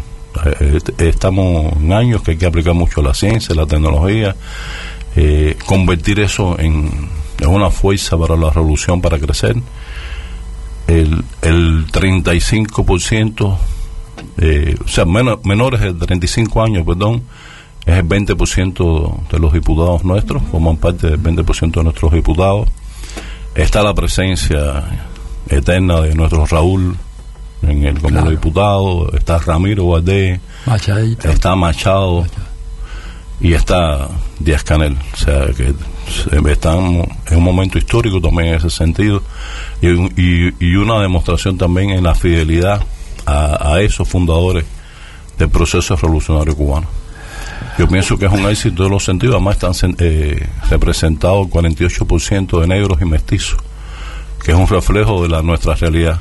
Eh, Eso es una gran innovación, porque ¿Cómo en no? el pasado la, es la representación de negros y mestizos, yo me acuerdo que era una preocupación permanente de Fidel y no, no se lograba romper, o sea que ahora es mucho más. Hoy en día es 48% porque realmente eh, no hay cubano puro, o sea, ninguno de nosotros es puro. Yo debo ser mezcla de indio con africano, con- pero es, es la representación de nuestra riqueza cultural, incluso étnica, Ya. y están representados así en, el, en la Asamblea Nacional del Pueblo Popular. O sea, en esencia, un éxito eh, rotundo, todos fueron todos fueron ratificados con más del 50%, lo cual también es una proeza porque lograr más del 50% más uno es una tarea de por sí y todos fueron ratificados, lo cual demuestra también eh, la confianza en el proceso nuestro y que nuestro Claro. proceso siga adelante a pesar de lo que eran las mentiras, las tergiversaciones, ahí están los hechos. Claro. Ahí está la realidad que se va, que ellos se, La se democracia juegan cubana. Ramón, nos queda poquísimo tiempo para la entrevista. Vamos a mm, eh, ratificar la invitación que haces a todos la- los oyentes, de, no solamente de Argentina, sino de América Latina de Diálogo Internacional. El gran evento va a ser entre 14 y 17, 17. de noviembre, el decimocuarto Encuentro Internacional de Globalización y Problemas de Desarrollo. este, ¿A quién, cómo dirigirse, a quién hay que contactar, ¿Hay alguna dirección, eh, una Sí. página web o algo que tú podías decir antes de despedirnos para que la gente sepa cómo, Exacto. cómo Bueno, pueden dirigirse directamente a www.anec.cu, que es la página nuestra de la ANEC.ANEC. Eh, Asociación Nacional de Economistas de Cuba. De Cuba, para que no haya. Perfecto. Y ya por, por las redes estamos circulando la convocatoria, ya hicimos una segunda convocatoria, ahí están todos los temas. Son temas todos de actualidad, de mucha, de, de la cual todo el mundo quiere hablar, porque la crisis internacional, la crisis financiera internacional, eh, los problemas de inflación, el multilateralismo y las crisis de, de polos de poder que hoy en día se ponen en el comercio internacional, etcétera, todos los temas de, de actualidad y se quieren hacer incluso talleres de, de, co- de cooperativismo, por ejemplo, un taller de cooperativismo pues, de, de empresarios jóvenes, de, de, de mujeres, de mujeres emprendedoras también que nos permitan que nos permitan desarrollar ¿Solo para economistas? no, es para dos filósofos, eh, Sociólogos, sociólogos. historiadores. Nosotros una cosa, y eso sí, disculpe que me robe un segundito, nosotros queremos el debate filosófico eh, de como economistas políticos basado en el marxismo-leninismo, porque una de las grandes preocupaciones que tenemos es que lo que hagamos no lo hagamos mal Claro. Y que no, no, no- que no nos lleve a fracaso y que no nos lleve a un capitalismo que nadie lo quiere. Entonces, estamos en un debate muy interesante en la sociedad cubana actual y queremos extenderla a toda la humanidad porque es que el- hoy la humanidad está metida en ese debate.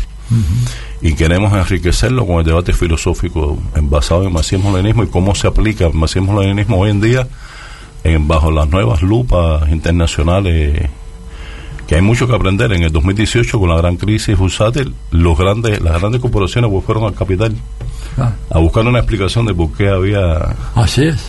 Se volvió a poner de moda. Bestseller se convirtió en bestseller el, el- el capital. En poco. Eso quiere decir que hay que volver a revisitar y hay que estar siempre... Bueno, Ramón Labañino ha sido un placer inmenso para Radio Madres, para nuestro programa de Diálogo Internacional, este, y volver a recomendar el libro Hombre de Silencio, Diario de Prisión por Ramón Labañino Salazar. Está acá en Buenos Aires, ha salido la edición, por Acercándonos Ediciones y Capitán San Luis, un libro interesantísimo contando esa anécdota, la del matón cubano que resultó ser admirador de Fidel y varias otras. Muchas gracias, Ramón. Gracias, y nos veremos en noviembre allá en Cuba. ¿eh? Nos veremos en noviembre están Así todos invitados ahí. Bueno, en la convocatoria están todos invitados. Muy amable, gracias. Muchísimas gracias a ustedes. Diálogo Internacional con Atilio Borón.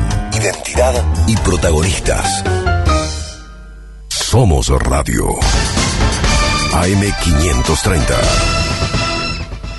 Tronador, agua mineral, botellones y dispensers para el hogar y la oficina. Hacé tu pedido al 4201-2627 o mandanos un mail a info arroba aguatronador.com.ar. Tronador, agua de mesa envasada. 12 de octubre 632 en Avellaneda.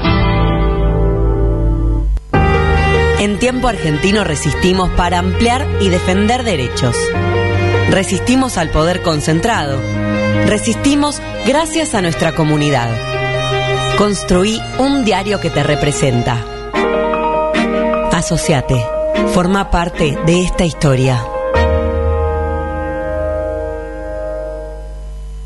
A veces no alcanza contener todo lo necesario para cuidarte, sino entender cómo contener en cualquier momento. Contener la pared llena de diplomas. A veces no alcanza para contener a pacientes llenos de preguntas. En OSDE, no nos conformamos solo con tener todo a tu servicio en toda la Argentina, porque lo más importante para nosotros es saber contener. OSDE 50 años, junto a vos, a lo largo de tu vida. Superintendencia de Servicios de Salud 0800 222 www.sssalud.gov.ar Registro Nacional de Obras Sociales 40800 Registro Nacional de Entidades de Medicina Prepaga número 1408 Tarifa SOS de Comuníquese al 0810 555 6733 Nuestra web o a contacto arroba osde.com.ar Café Bantú. Máquinas expendedoras de oficina y también el mejor café para tu casa. Teléfonos 4304-3927 y www.cafebantú.com.ar. Protection Top SRL, empresa de seguridad privada, instalación de alarma, cámaras, servicios de seguimiento, custodias personalizadas, rastreos por GPS, servicios especiales, las 24 horas, los 365 días del año. Llame gratuitamente al 0810-333-2008 o al 4-205-9777. Protection Top, líder en seguridad privada.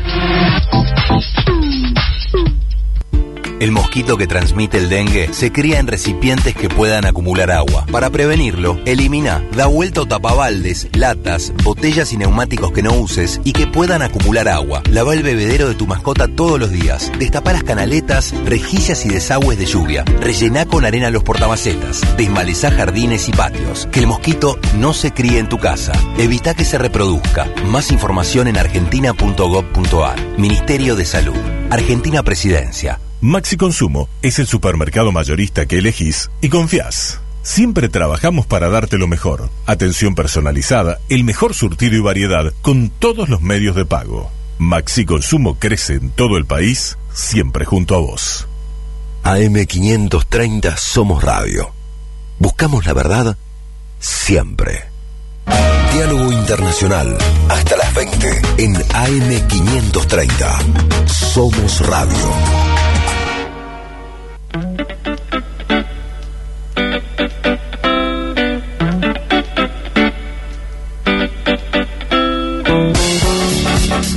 Bueno, seguimos en Diálogo Internacional, el programa de Atilio Borón, coproducción entre la radio de la Universidad Nacional de Avellaneda y la AM530, la radio de las Madres de Plaza de Mayo.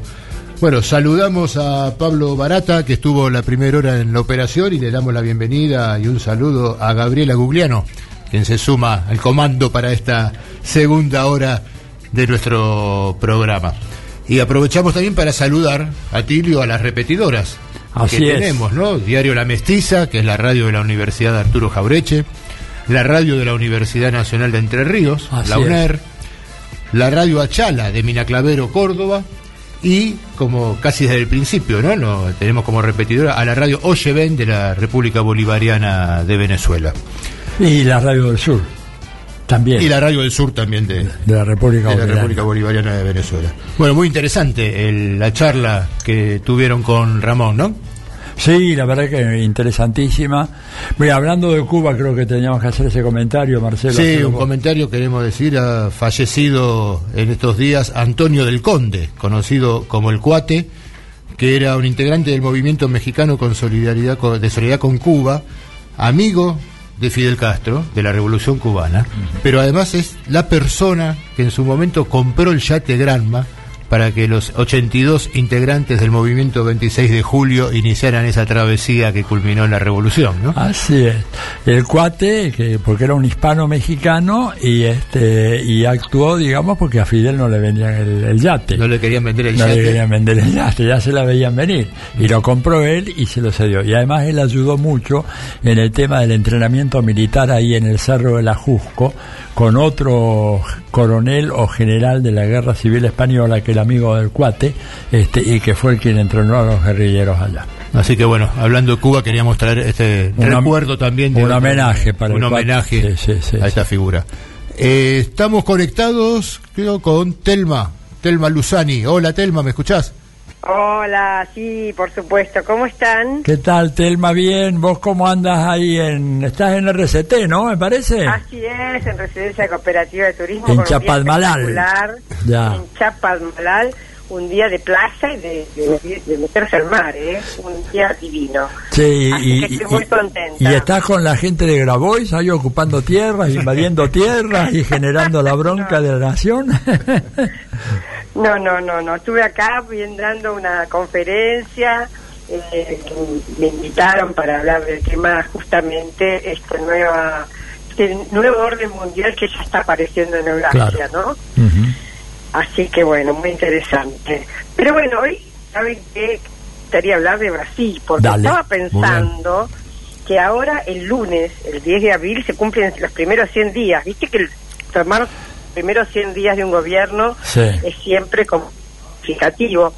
Eh, y estaba pensando justamente eh, cómo Lula, en, sobre todo en estos últimos días, está intentando consolidar una agencia, una agenda no solo regional, de liderazgo regional, sino también como un actor global, como fue en sus mandatos anteriores. Y en el tema, en el, to- en el mm, aspecto regional, una de las cosas muy importantes que hizo eh, fue decretar justamente el regreso de Brasil al UNASUR, a la Unión de mm, eh, Unión Sudamericana, ¿no?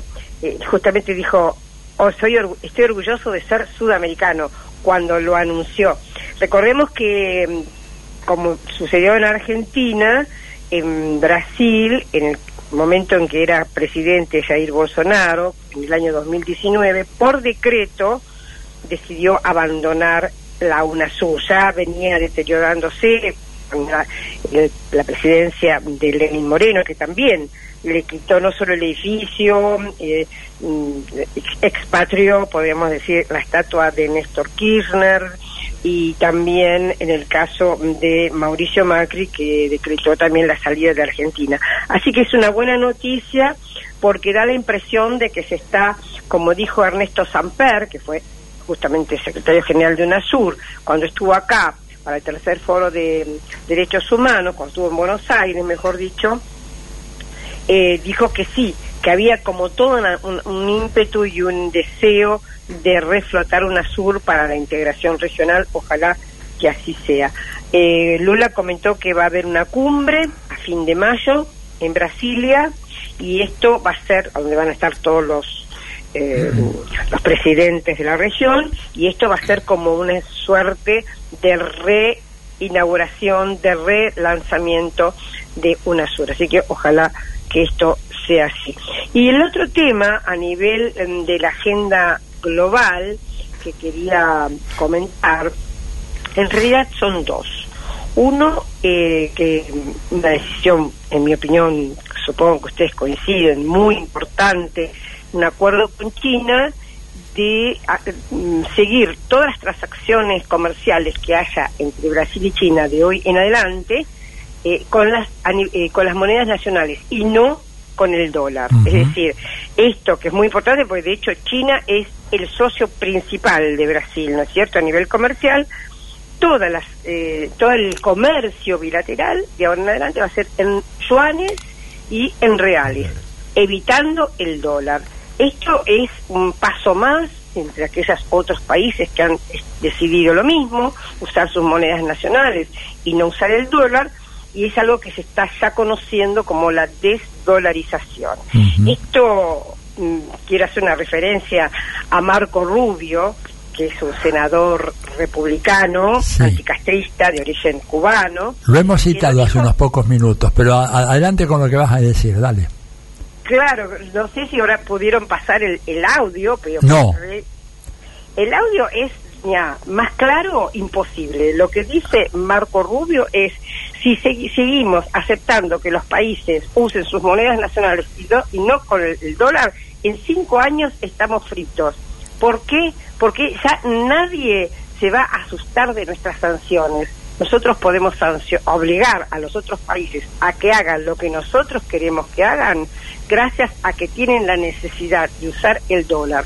Y en esa medida nosotros tenemos una, una especie de herramienta de sumisión y de castigo, algo que los argentinos conocemos bien, ¿no es cierto? Eh, entonces, me parece, sí, te escucho. No, no, no, nada, nada. Asentía Ah. nomás. Me parece un- un buena- una muy buena referencia la de Marco Rubio, porque mucha gente a veces nos dice, bueno, pero esta es la visión que ustedes tienen, etcétera. Pero ahora hay un halcón de la extrema derecha republicana que dice exactamente lo que venimos diciendo nosotros, de que hay una decreciente gravitación del dólar y que por lo tanto las sanciones van a ser cada vez mm, menos efectivas. Efectivas.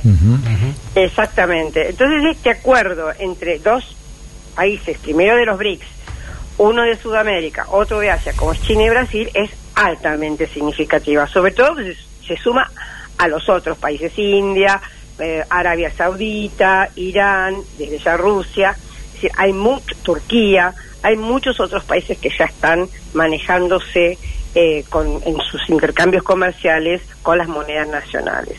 Y el otro segundo tema, para terminarse en la columna, es el viaje que va a ser, mm, que empieza Lula, eh, creo que la semana que viene, si no me equivoco, a China. Este viaje estaba pautado hace un tiempo, hace una semana, pero Lula estaba enfermo, tuvo una suerte de bron- bronconeumonía, ah, por lo tanto los médicos no lo dejaron viajar, pero ahora se concreta. Y se concreta, me parece, con varias, este, con varios objetivos.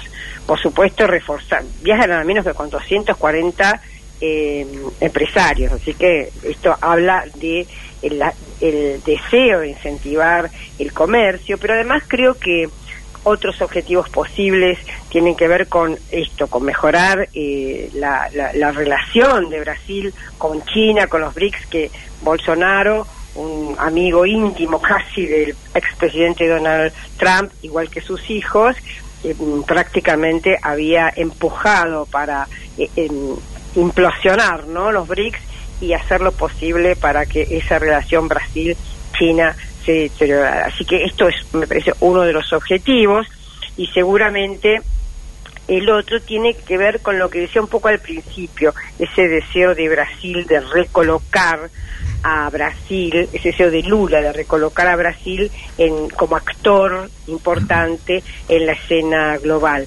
Digo porque va a llevar seguramente el tema de la paz en Ucrania. Eh, estuvo también Celso Amorín, el asesor de Relaciones Internacionales de Lula, estuvo con Lavrov, Sergei Lavrov, el canciller ruso, estuvo con Vladimir Putin, el presidente ruso, luego se fue a Francia, estuvo también con su par francés. Es decir, hay un fuerte impulso por parte de Brasil de proponer una salida de paz y se habla de un club de, de países amigos como para resolver este tema, esto como para tener presencia internacional. El tema y la lástima y el inconveniente es que Lula ah, comentó frente a la prensa que él opinaba que, bueno, que si por un lado Rusia tenía que pensar que no iba a recuperar todo lo- el territorio que ya hoy eh, tiene eh, bajo su dominio y que Ucrania iba a tener que repensar eh, su supuesta eh, soberanía sobre Crimea. Esto fue respondido muy, muy duramente por Zelensky, eh, por el presidente ucraniano, Vladimir Zelensky, como diciendo, bueno, nosotros no comerciamos nuestras nuestra soberanía, algo así. Con lo cual, bueno, eh, no, no, no ha quedado muy bien parado Brasil en relación a esta propuesta. Creo que, ¿sabes qué, Atilio, Marcelo? Creo que Brasil en este momento no puede darse el lujo mm, de aspirar a ocupar, por lo menos por ahora, un lugar en la agenda global, porque está por una parte debilitado ¿no?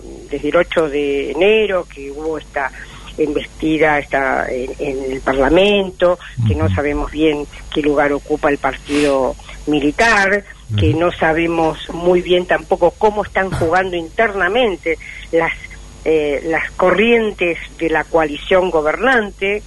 Eh, no todavía hay demasiadas preguntas para saber si se si realmente va a tener la fortaleza necesaria para disputar un, un papel importante en, en, la política exterior y en el, sobre todo en la agenda mm, global.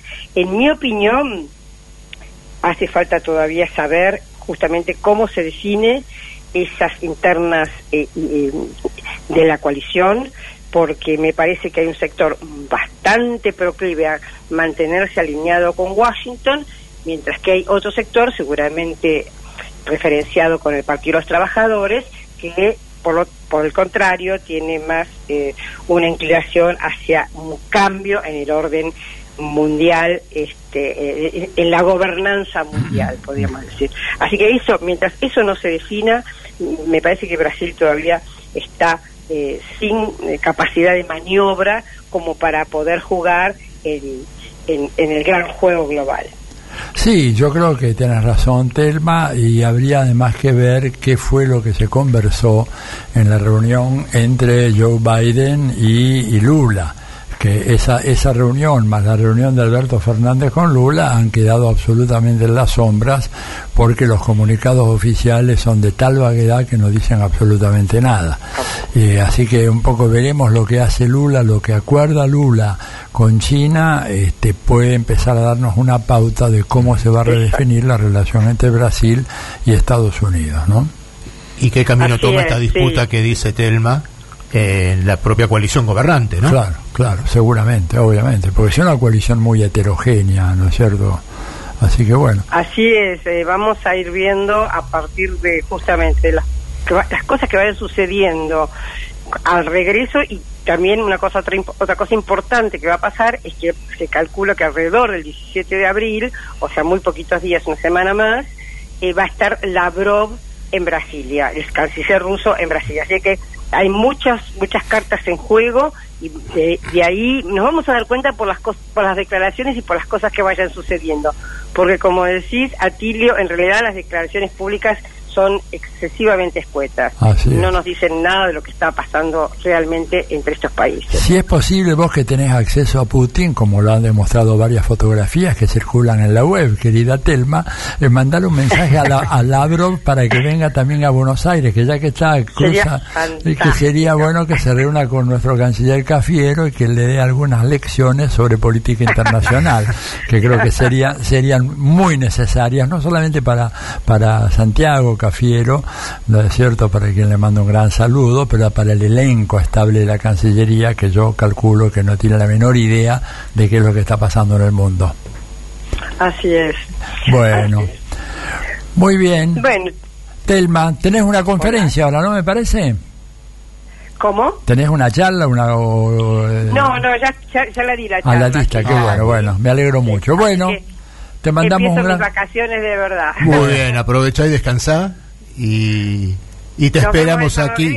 El sábado que viene te esperamos aquí. Da- Un gran abrazo, Telmi. Chao, chao. Un beso grande. Hasta luego.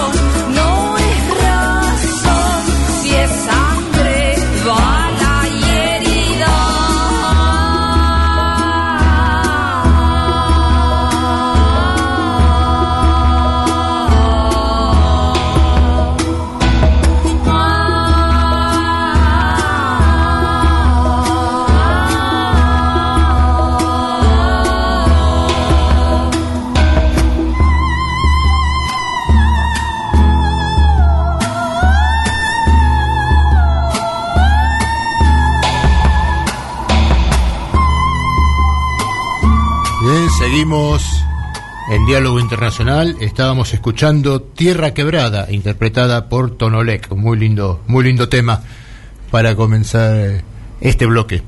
Eh, Atilio, vamos a leer algunos mensajes que nos estuvieron llegando. Adelante. Gracias al equipo por esta entrevista muy linda de Ramón, uno de los cinco que nos han dado clase de dignidad, ética y que es la revolución socialista. Abrazo, Roberto desde Italia. Ah, Un tanto saludo, grazie. Roberto. Auguri. Ojalá que los hermanos cubanos no vayan a ser confundidos con falsas cooperativas agrícolas de Argentina como las que integran la mesa de enlace, ACA, AFA y otras que solo usan ese formato societario para eludir impuestos, nos dice Horacio de Santa Fe. Está muy bien, Horacio, muy, buen bien. comentario. Le haremos llegar esto a los amigos cubanos. ¿eh? Así es. Hola Federico, Atilio y equipo. Excelente el informe sobre el avance del yuan para romper la hegemonía del dólar. Saludos al compañero cubano Fernando de Quilmes. Un abrazo, Fernando. Muchas gracias. Una pregunta, mira, acá tenemos un mensaje que no, no se olvidaron de firmarlo, pero es una pregunta para vos, Atilio, que dice, Macron no dice nada apostando al desgaste de la protesta. Por la virulencia y continuidad de los actos no parece que vaya a cesar rápidamente. No, la protesta no va a cesar y creo que Macron no va a dar brazo a torcer porque él ya prácticamente está de salida, le quedan dos años de mandato, no tiene reelección posible este, y, realmente esto es una necesidad imperiosa del capitalismo francés que lo están exigiendo hace mucho tiempo, es ahora o nunca. Me temo que el conflicto va a ir para largo, salvo que eh, se produzca un verdadero estallido social que todavía no se ha producido, o sea, no estamos todavía en una situación parecida a la del mayo francés del 68, aunque estamos cada vez acercándonos más a ese punto. Llegado a ese punto, probablemente Macron repensaría su estrategia.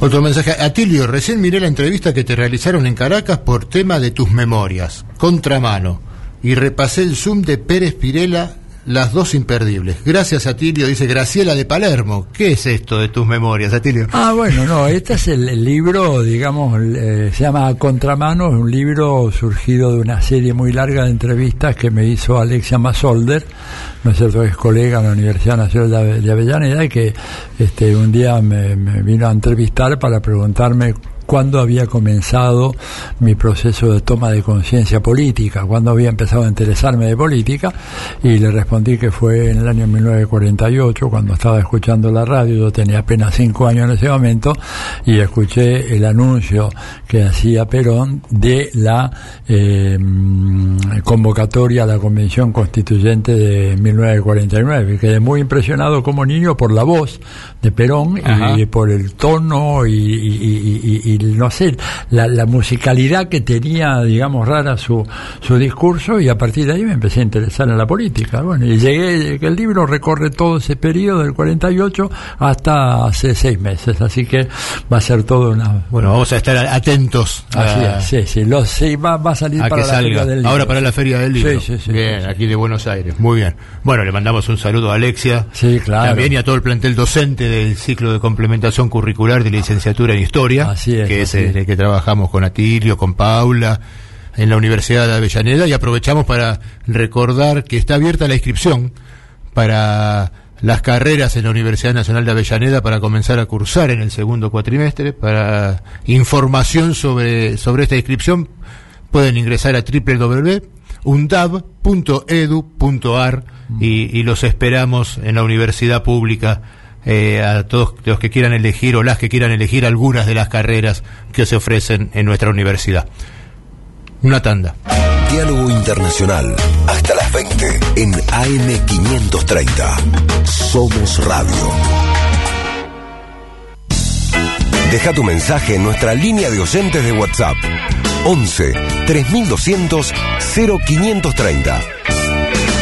Somos Radio. AM530. La cuenta regresiva comenzó. La tripulación se alista.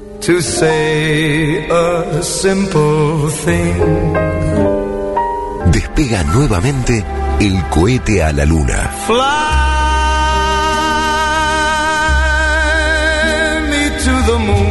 El cohete a la luna radio.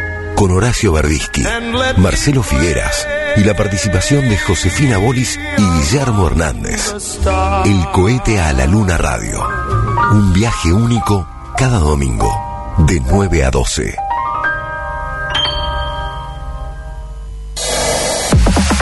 En tiempo argentino resistimos para ampliar y defender derechos. Resistimos al poder concentrado. Resistimos gracias a nuestra comunidad. Construí un diario que te representa. Asociate. Forma parte de esta historia. Eve de Bonafini, ejemplo de lucha, siempre acá, dándole calor al corazón. Costó mucho mantener la radio, muchísimo, ¿no? Hubo mucho tiempo de, de mala onda, de pandemia, de que me la querían quitar, de que, de todo, bueno, pero a capa y espada la defendimos y mira, ahora está ocupando un lugar importante porque ha mejorado muchísimo la radio. AM530. Somos radio. Somos EVE. Diálogo Internacional.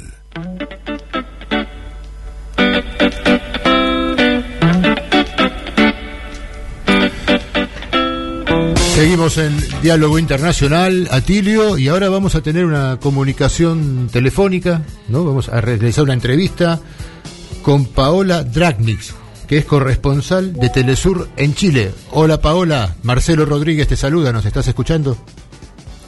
¿Qué tal, Marcelo? Sí, un gusto saludarte a ti, a Tilio, por supuesto, y a toda la audiencia de este importante programa a nivel latinoamericano.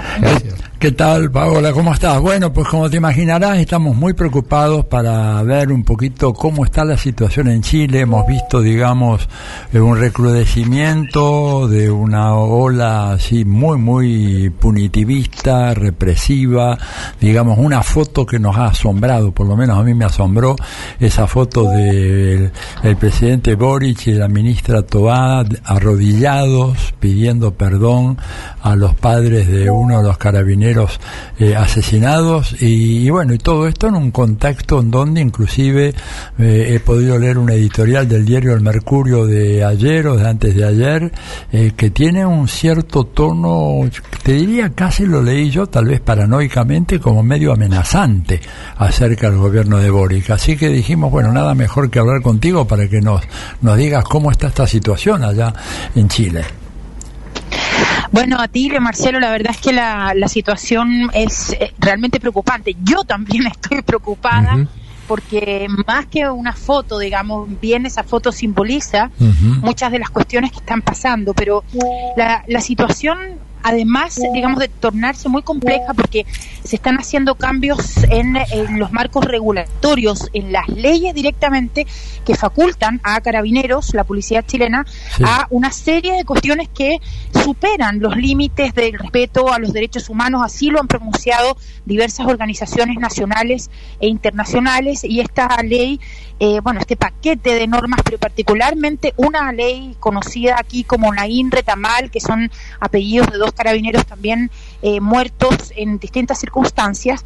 Lo cierto es que fue firmada por el presidente Boric y eh, por ejemplo, el Partido Comunista que había dicho que iba a recurrir al Tribunal Constitucional para objetar al menos los artículos más polémicos, se les dice de esta intención luego de este asesinato, el último asesinato, ¿verdad?, del cabo Palmas en circunstancias que no están para nada claras. Es más, a medida que han ido pasando las horas se han levantado sospechas de que esto podría tratarse incluso de una suerte de montaje. Hay voces ya desde distintos mundos políticos que están cuestionando al menos la información que se ha dado a conocer en fuentes abiertas respecto de este asesinato. Entonces, estamos hablando de gestos, de símbolos concretos, pero también de cambios en las regulaciones legales que están agudizando la criminalización las facultades de carabineros sin haber eh, pasado por, eh, digamos, eh, los procesos que se arrastran desde la revuelta del 2019,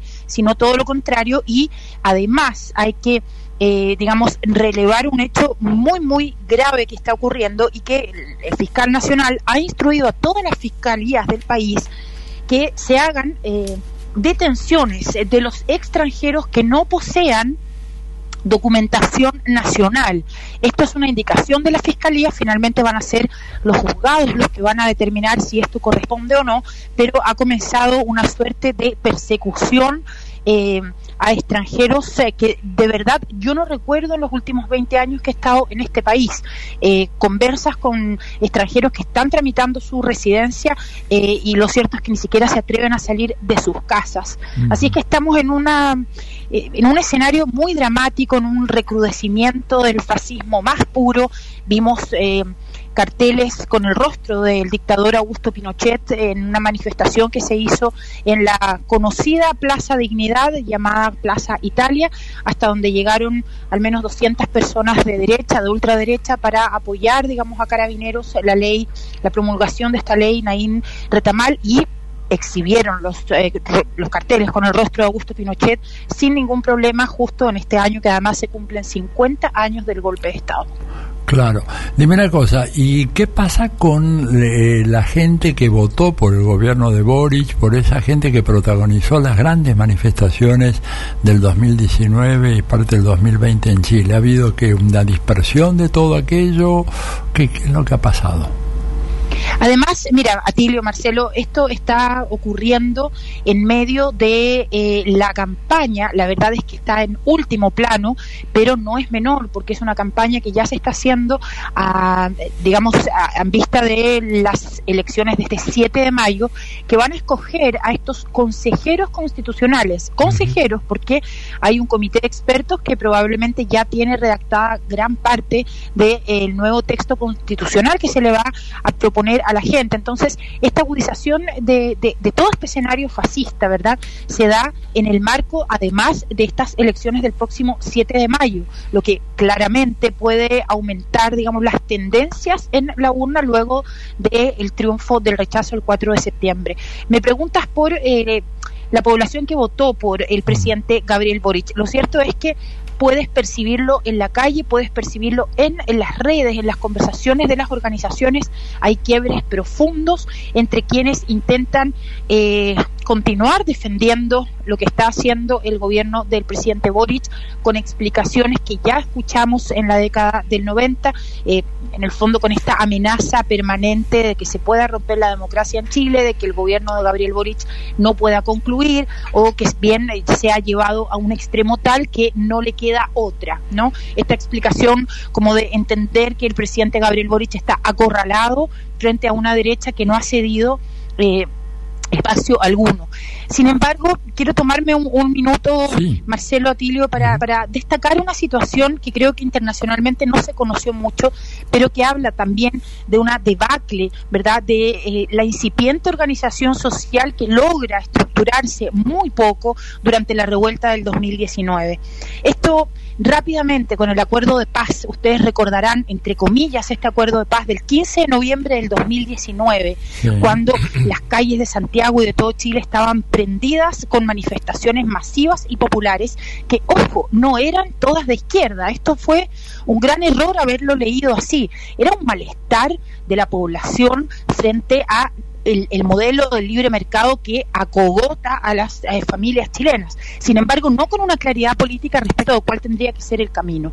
Este acuerdo del 15 de noviembre del 2019 hace una una matriz que no estaba popularmente en las calles y que tiene que ver con el cambio de esta constitución. Este no era un clamor popular durante octubre del 2019, fue instalado por la élite política y desde ese punto, hoy a tres años, lo vemos con muchísima claridad, se marca una hoja de ruta para llevar a el país, ¿verdad?, a una cierta, entre comillas, por favor entiéndase, estabilidad, es decir, erradicar estos movimientos eh, sociales que estaban en la calle.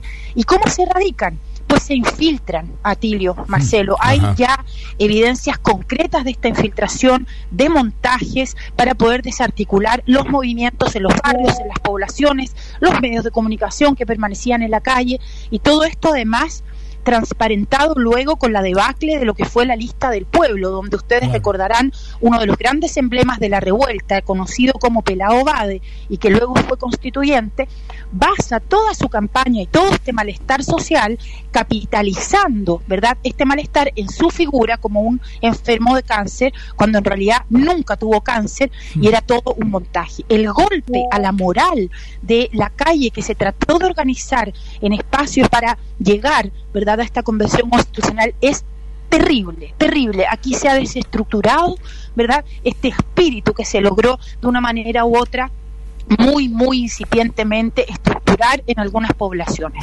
Y esto hoy ha hecho que la gente se quede desarmada moralmente para enfrentar esta arremetida fascista que además está siendo soportada por este marco regulatorio que convirtió hoy a Carabineros en un mártir permanente de una población que supuestamente está bajo el yugo de la delincuencia, por lo cual se justifica, ¿verdad?, absolutamente todas las medidas represivas que se están aplicando. Paola, una pregunta adicional, porque el, tema daría para mucho, pero a ver, por lo menos esta. Estos consejeros eh, constituyentes o constitucionales, ¿cómo se eligen? ¿Por partidos políticos? ¿Cómo es el proceso de elección? Así es, se hizo, se hizo un acuerdo es decir, el, proceso constituyente en Chile nunca estuvo en manos del pueblo, nunca fue soberano. Hay que recordar que luego del 15 de noviembre del 2019, el presidente Sebastián Piñera, en acuerdo absoluto del Congreso y de toda la élite política, emiten una ley, la 21.200, que regula cualquier posibilidad de un cambio de constitución al alero del Congreso. Y esto funcionó así con la primera convención, pero ahora con este nuevo intento, la verdad es que llega a ser grotesco. ¿Por qué? porque el Congreso ha designado, tanto el Senado como la Cámara de Diputados, ha designado a un comité de expertos que ya está funcionando.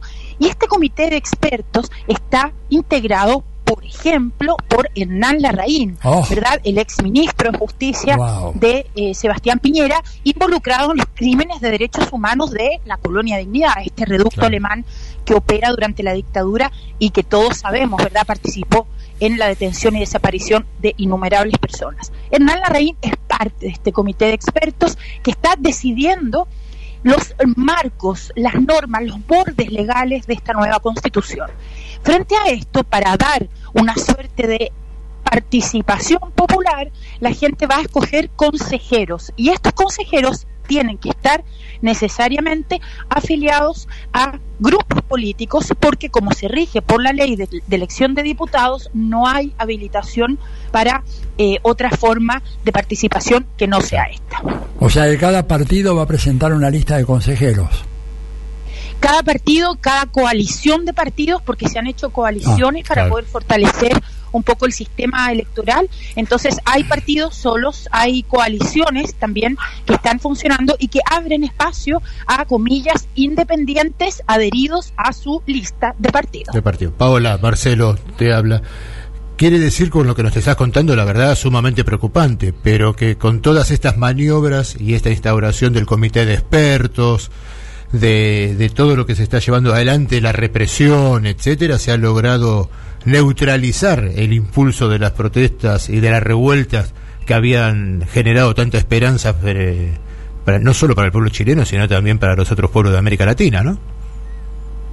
Así es, y, esta neutralización, como, como tú le llamas, ¿verdad? Comienza, eh, yo me atrevo a decir, porque estuve en las calles, estuvimos reporteando en las calles y fuimos testigos directos de cómo comenzaron a infiltrarse los movimientos eh, sociales con personas que aparecieron de la nada y que eh, tomaron, se apoderaron de ciertos temas, ¿verdad? Como el de la salud, intentaron tomarse también el tema del agua, con personajes realmente de, de dudosa procedencia y que finalmente lo que hacen es levantar el movimiento, ridiculizarlo, dejarlo caer en picada libre. Entonces, esto es eh, no es de ahora, viene ya por lo menos hace dos años esta desmoralización profunda que hoy día tiene la gente, como se dice quienes jugamos béisbol, fuera de base. ¿Cómo se responde a esto si el intento que hubo, verdad, y los grandes emblemas eh, que hubo a nivel de, lucha social terminaron siendo desprestigiados, ridiculizados públicamente?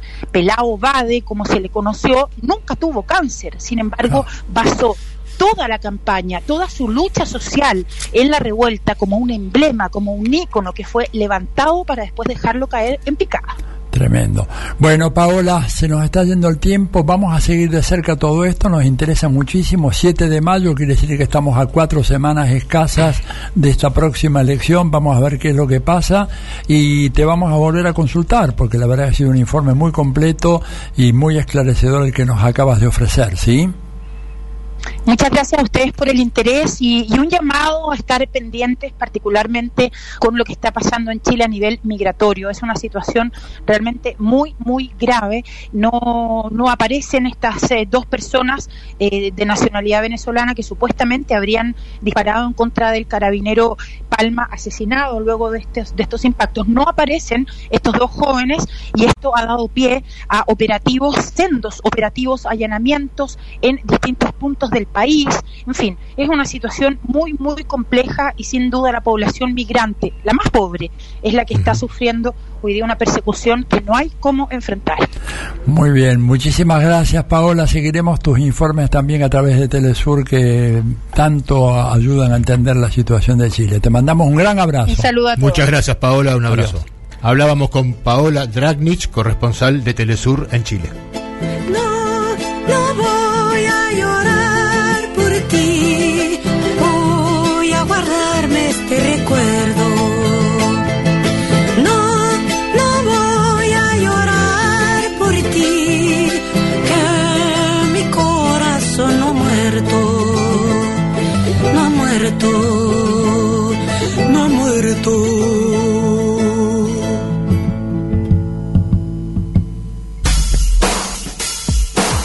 Quieren sueños de nuestra tierra o vislumbres de cada guerra, donde los dientes de un zapoteca liberan sueños de mezcal.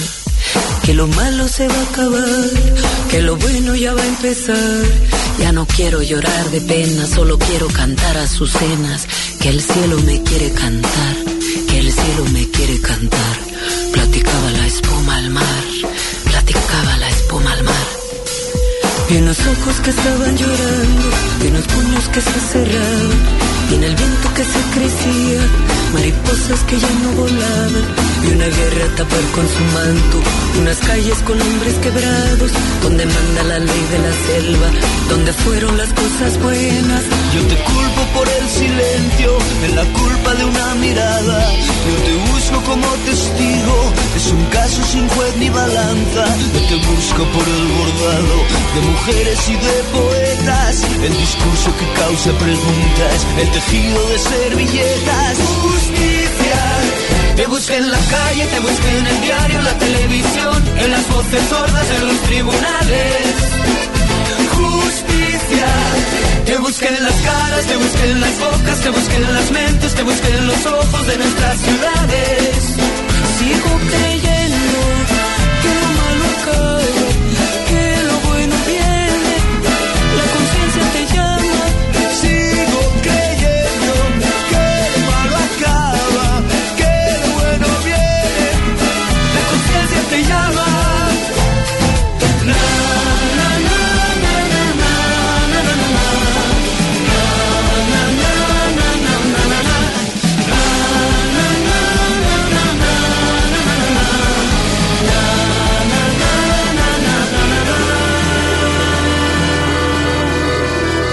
te busco las defunciones, que en papel nunca aparecieras, en la mancha de las canteras, la pintura te borraría, pero no borra ni memoria, ni el orgullo ni valentía, ni la voz de las cacerolas, ni la radio de mis vecinas. Como a ciegas vamos tentando, que en el odio no hay luz que pase, se hace fuerte ese monumento, la serpiente de dos cabezas, no te veo en los altos mandos, no te encuentro en las oficinas, ni en el hombre del uniforme, ni en el reclo de las orillas.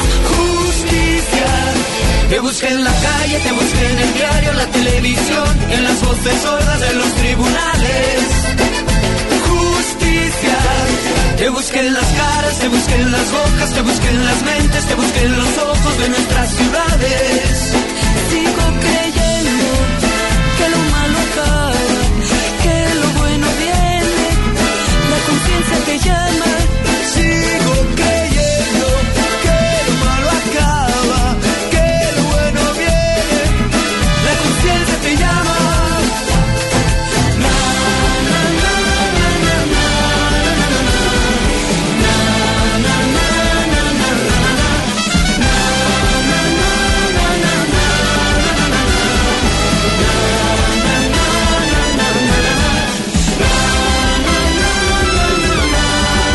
Regreso en Diálogo Internacional. Estábamos escuchando el tema Justicia en la versión de Lila Downs y Bumburi. Atilio, estamos en los últimos minutos de la últimos emisión de hoy. minutos del programa. Bueno, la verdad que no quería compartir eh, con la audiencia, ¿verdad? Eh, nuestros escuchas o los oyentes, las oyentes, una preocupación que se me ha venido acentuando en los últimos días y ver cómo eh, noto yo muy altos funcionarios del gobierno nacional que están eh, obsesionados en criticar eh, la gestión de Axel Kicillof en la provincia de Buenos Aires o inclusive en exacerbar conflictos, polémicas, debates internos que yo creo que son legítimos, pero que no creo que sea conveniente a pocos meses de un proceso electoral que tengan que hacerse públicamente y sobre todo ventilados a partir o a través de los medios de comunicación que controla el enemigo que es un enemigo implacable, que como hemos visto recién en el informe de Pa- Paola Dragnich en Chile, van a apelar a cualquier recurso, cualquier mentira, inventar este candidato con cáncer para generar una sensación de solidaridad o de- de compasión con él y después resultar ser todo absolutamente una mentira. Me preocupa insisto, funcionarios que están más eh, dispuestos y más interesados en criticar a los propios que criticar a la gente de Cambiemos. Digo, esto es algo que yo no termino de entender. Eh, puedo entender perfectamente que haya críticas al interior de- del frente de todos. Creo que esa crítica, siempre lo hemos dicho, es, es saludable, etcétera, en la medida en que se procesa en los ámbitos que corresponde y que no sea hecha de manera tal que favorezca claramente los planes de la derecha. Y yo lo que estoy viendo con mucha preocupación es que eso aparece ya recurrentemente en las últimas semanas y está adquiriendo un tono cada vez mayor. Esto me parece que es algo que debería llevarnos a la reflexión. Vuelvo a repetir, no se trata de ahogar un debate interno, justamente si yo veo un déficit, uno de los déficits que veo en el gobierno nacional es que no ha hecho lo suficiente para promover un auténtico debate de todas las fuerzas que integran el frente de todos acerca de las grandes decisiones económicas y políticas que el gobierno tuvo que tomar, que fueron tomadas en solitario y que fueron en algunos casos fatalmente erróneas, como por ejemplo la de ingresar en la negociación con el Fondo Monetario Internacional siguiendo la pauta y el camino trazado por el fondo cuando todo hacía pensar que podía intentarse un camino a través del- de la Corte Internacional de Justicia que hubiera invalidado el préstamo ilegal que el fondo hizo violando sus propias normativas. Desgraciadamente, esa decisión se tomó prácticamente en solitario y las consecuencias las estamos pagando ahora. Pero vuelvo a insistir,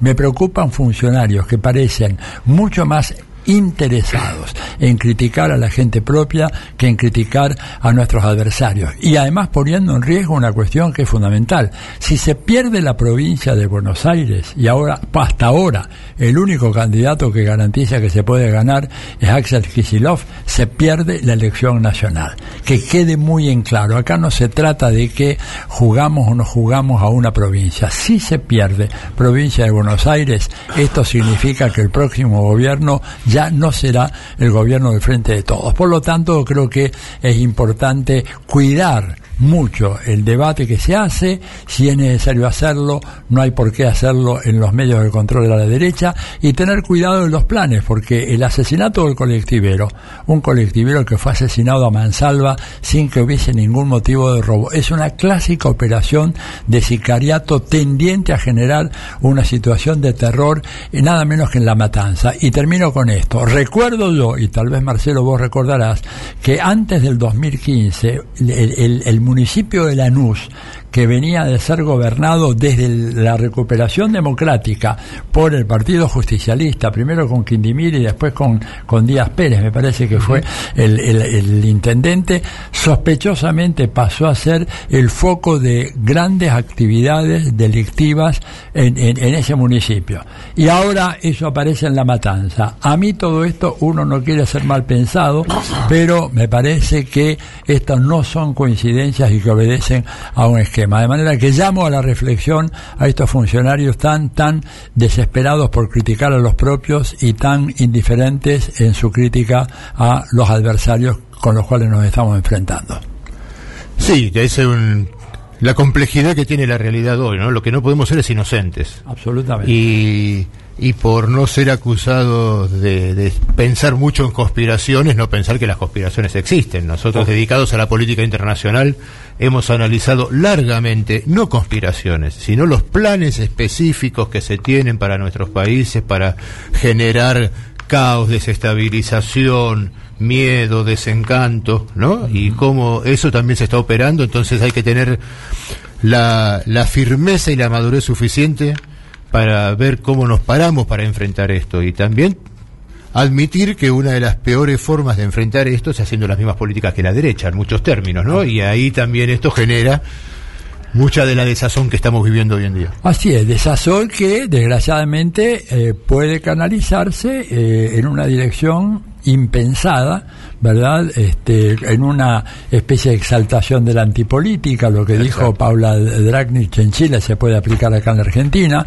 una gran desesperanza y todo esto simplemente lleva aguas al molino de nuestros enemigos históricos, que es la derecha, que la derecha además no trepida en aplicar las peores políticas que tenga que hacer y si llega a ganar de nuevo las elecciones presidenciales, esto va a ser, no va a ser lo mismo que pasó cuando ganó Macri en el 2015, sino que va a ser algo infinitamente más grave y por eso no se deben escatimar esfuerzo alguno para evitar un desenlace tan terrible como ese. Así es, Atilio. Bueno, este año nos va a dar mucha tela para cortar y seguramente vamos a estar volviendo eh, sobre estos temas. Eh, estamos llegando al final de la edición de hoy de Diálogo Internacional. Eh, un saludo a nuestro equipo de producción, a Mario Giorgi, a Noelia Giorgi, Juan Pablo Fierro, Rodolfo Maui, Lalo Renacatín, a Lucía Cardarópoli en las redes. Y estamos llegando al final a Gaby Agugliano en los controles. Un saludo también. Y bueno, nos vemos el próximo sábado. Esperemos que nuevamente con equipo completo. Y los dejamos ahora con el gran programa que continúa. Les recomendamos que se queden en la M530 para escuchar El tango será popular o no será nada con los amigos Hernán Cucuza Castielo, Sebastián Dema de Matiel y Daniel Frantantoni Vidale en la continuidad de nuestra programación. Un muy buen fin de semana, buena semana para todos. Nos volvemos a reencontrar en el Diálogo Internacional el próximo sábado. Y se puede decir felices Pascuas, ¿o no? AM530. Somos Radio.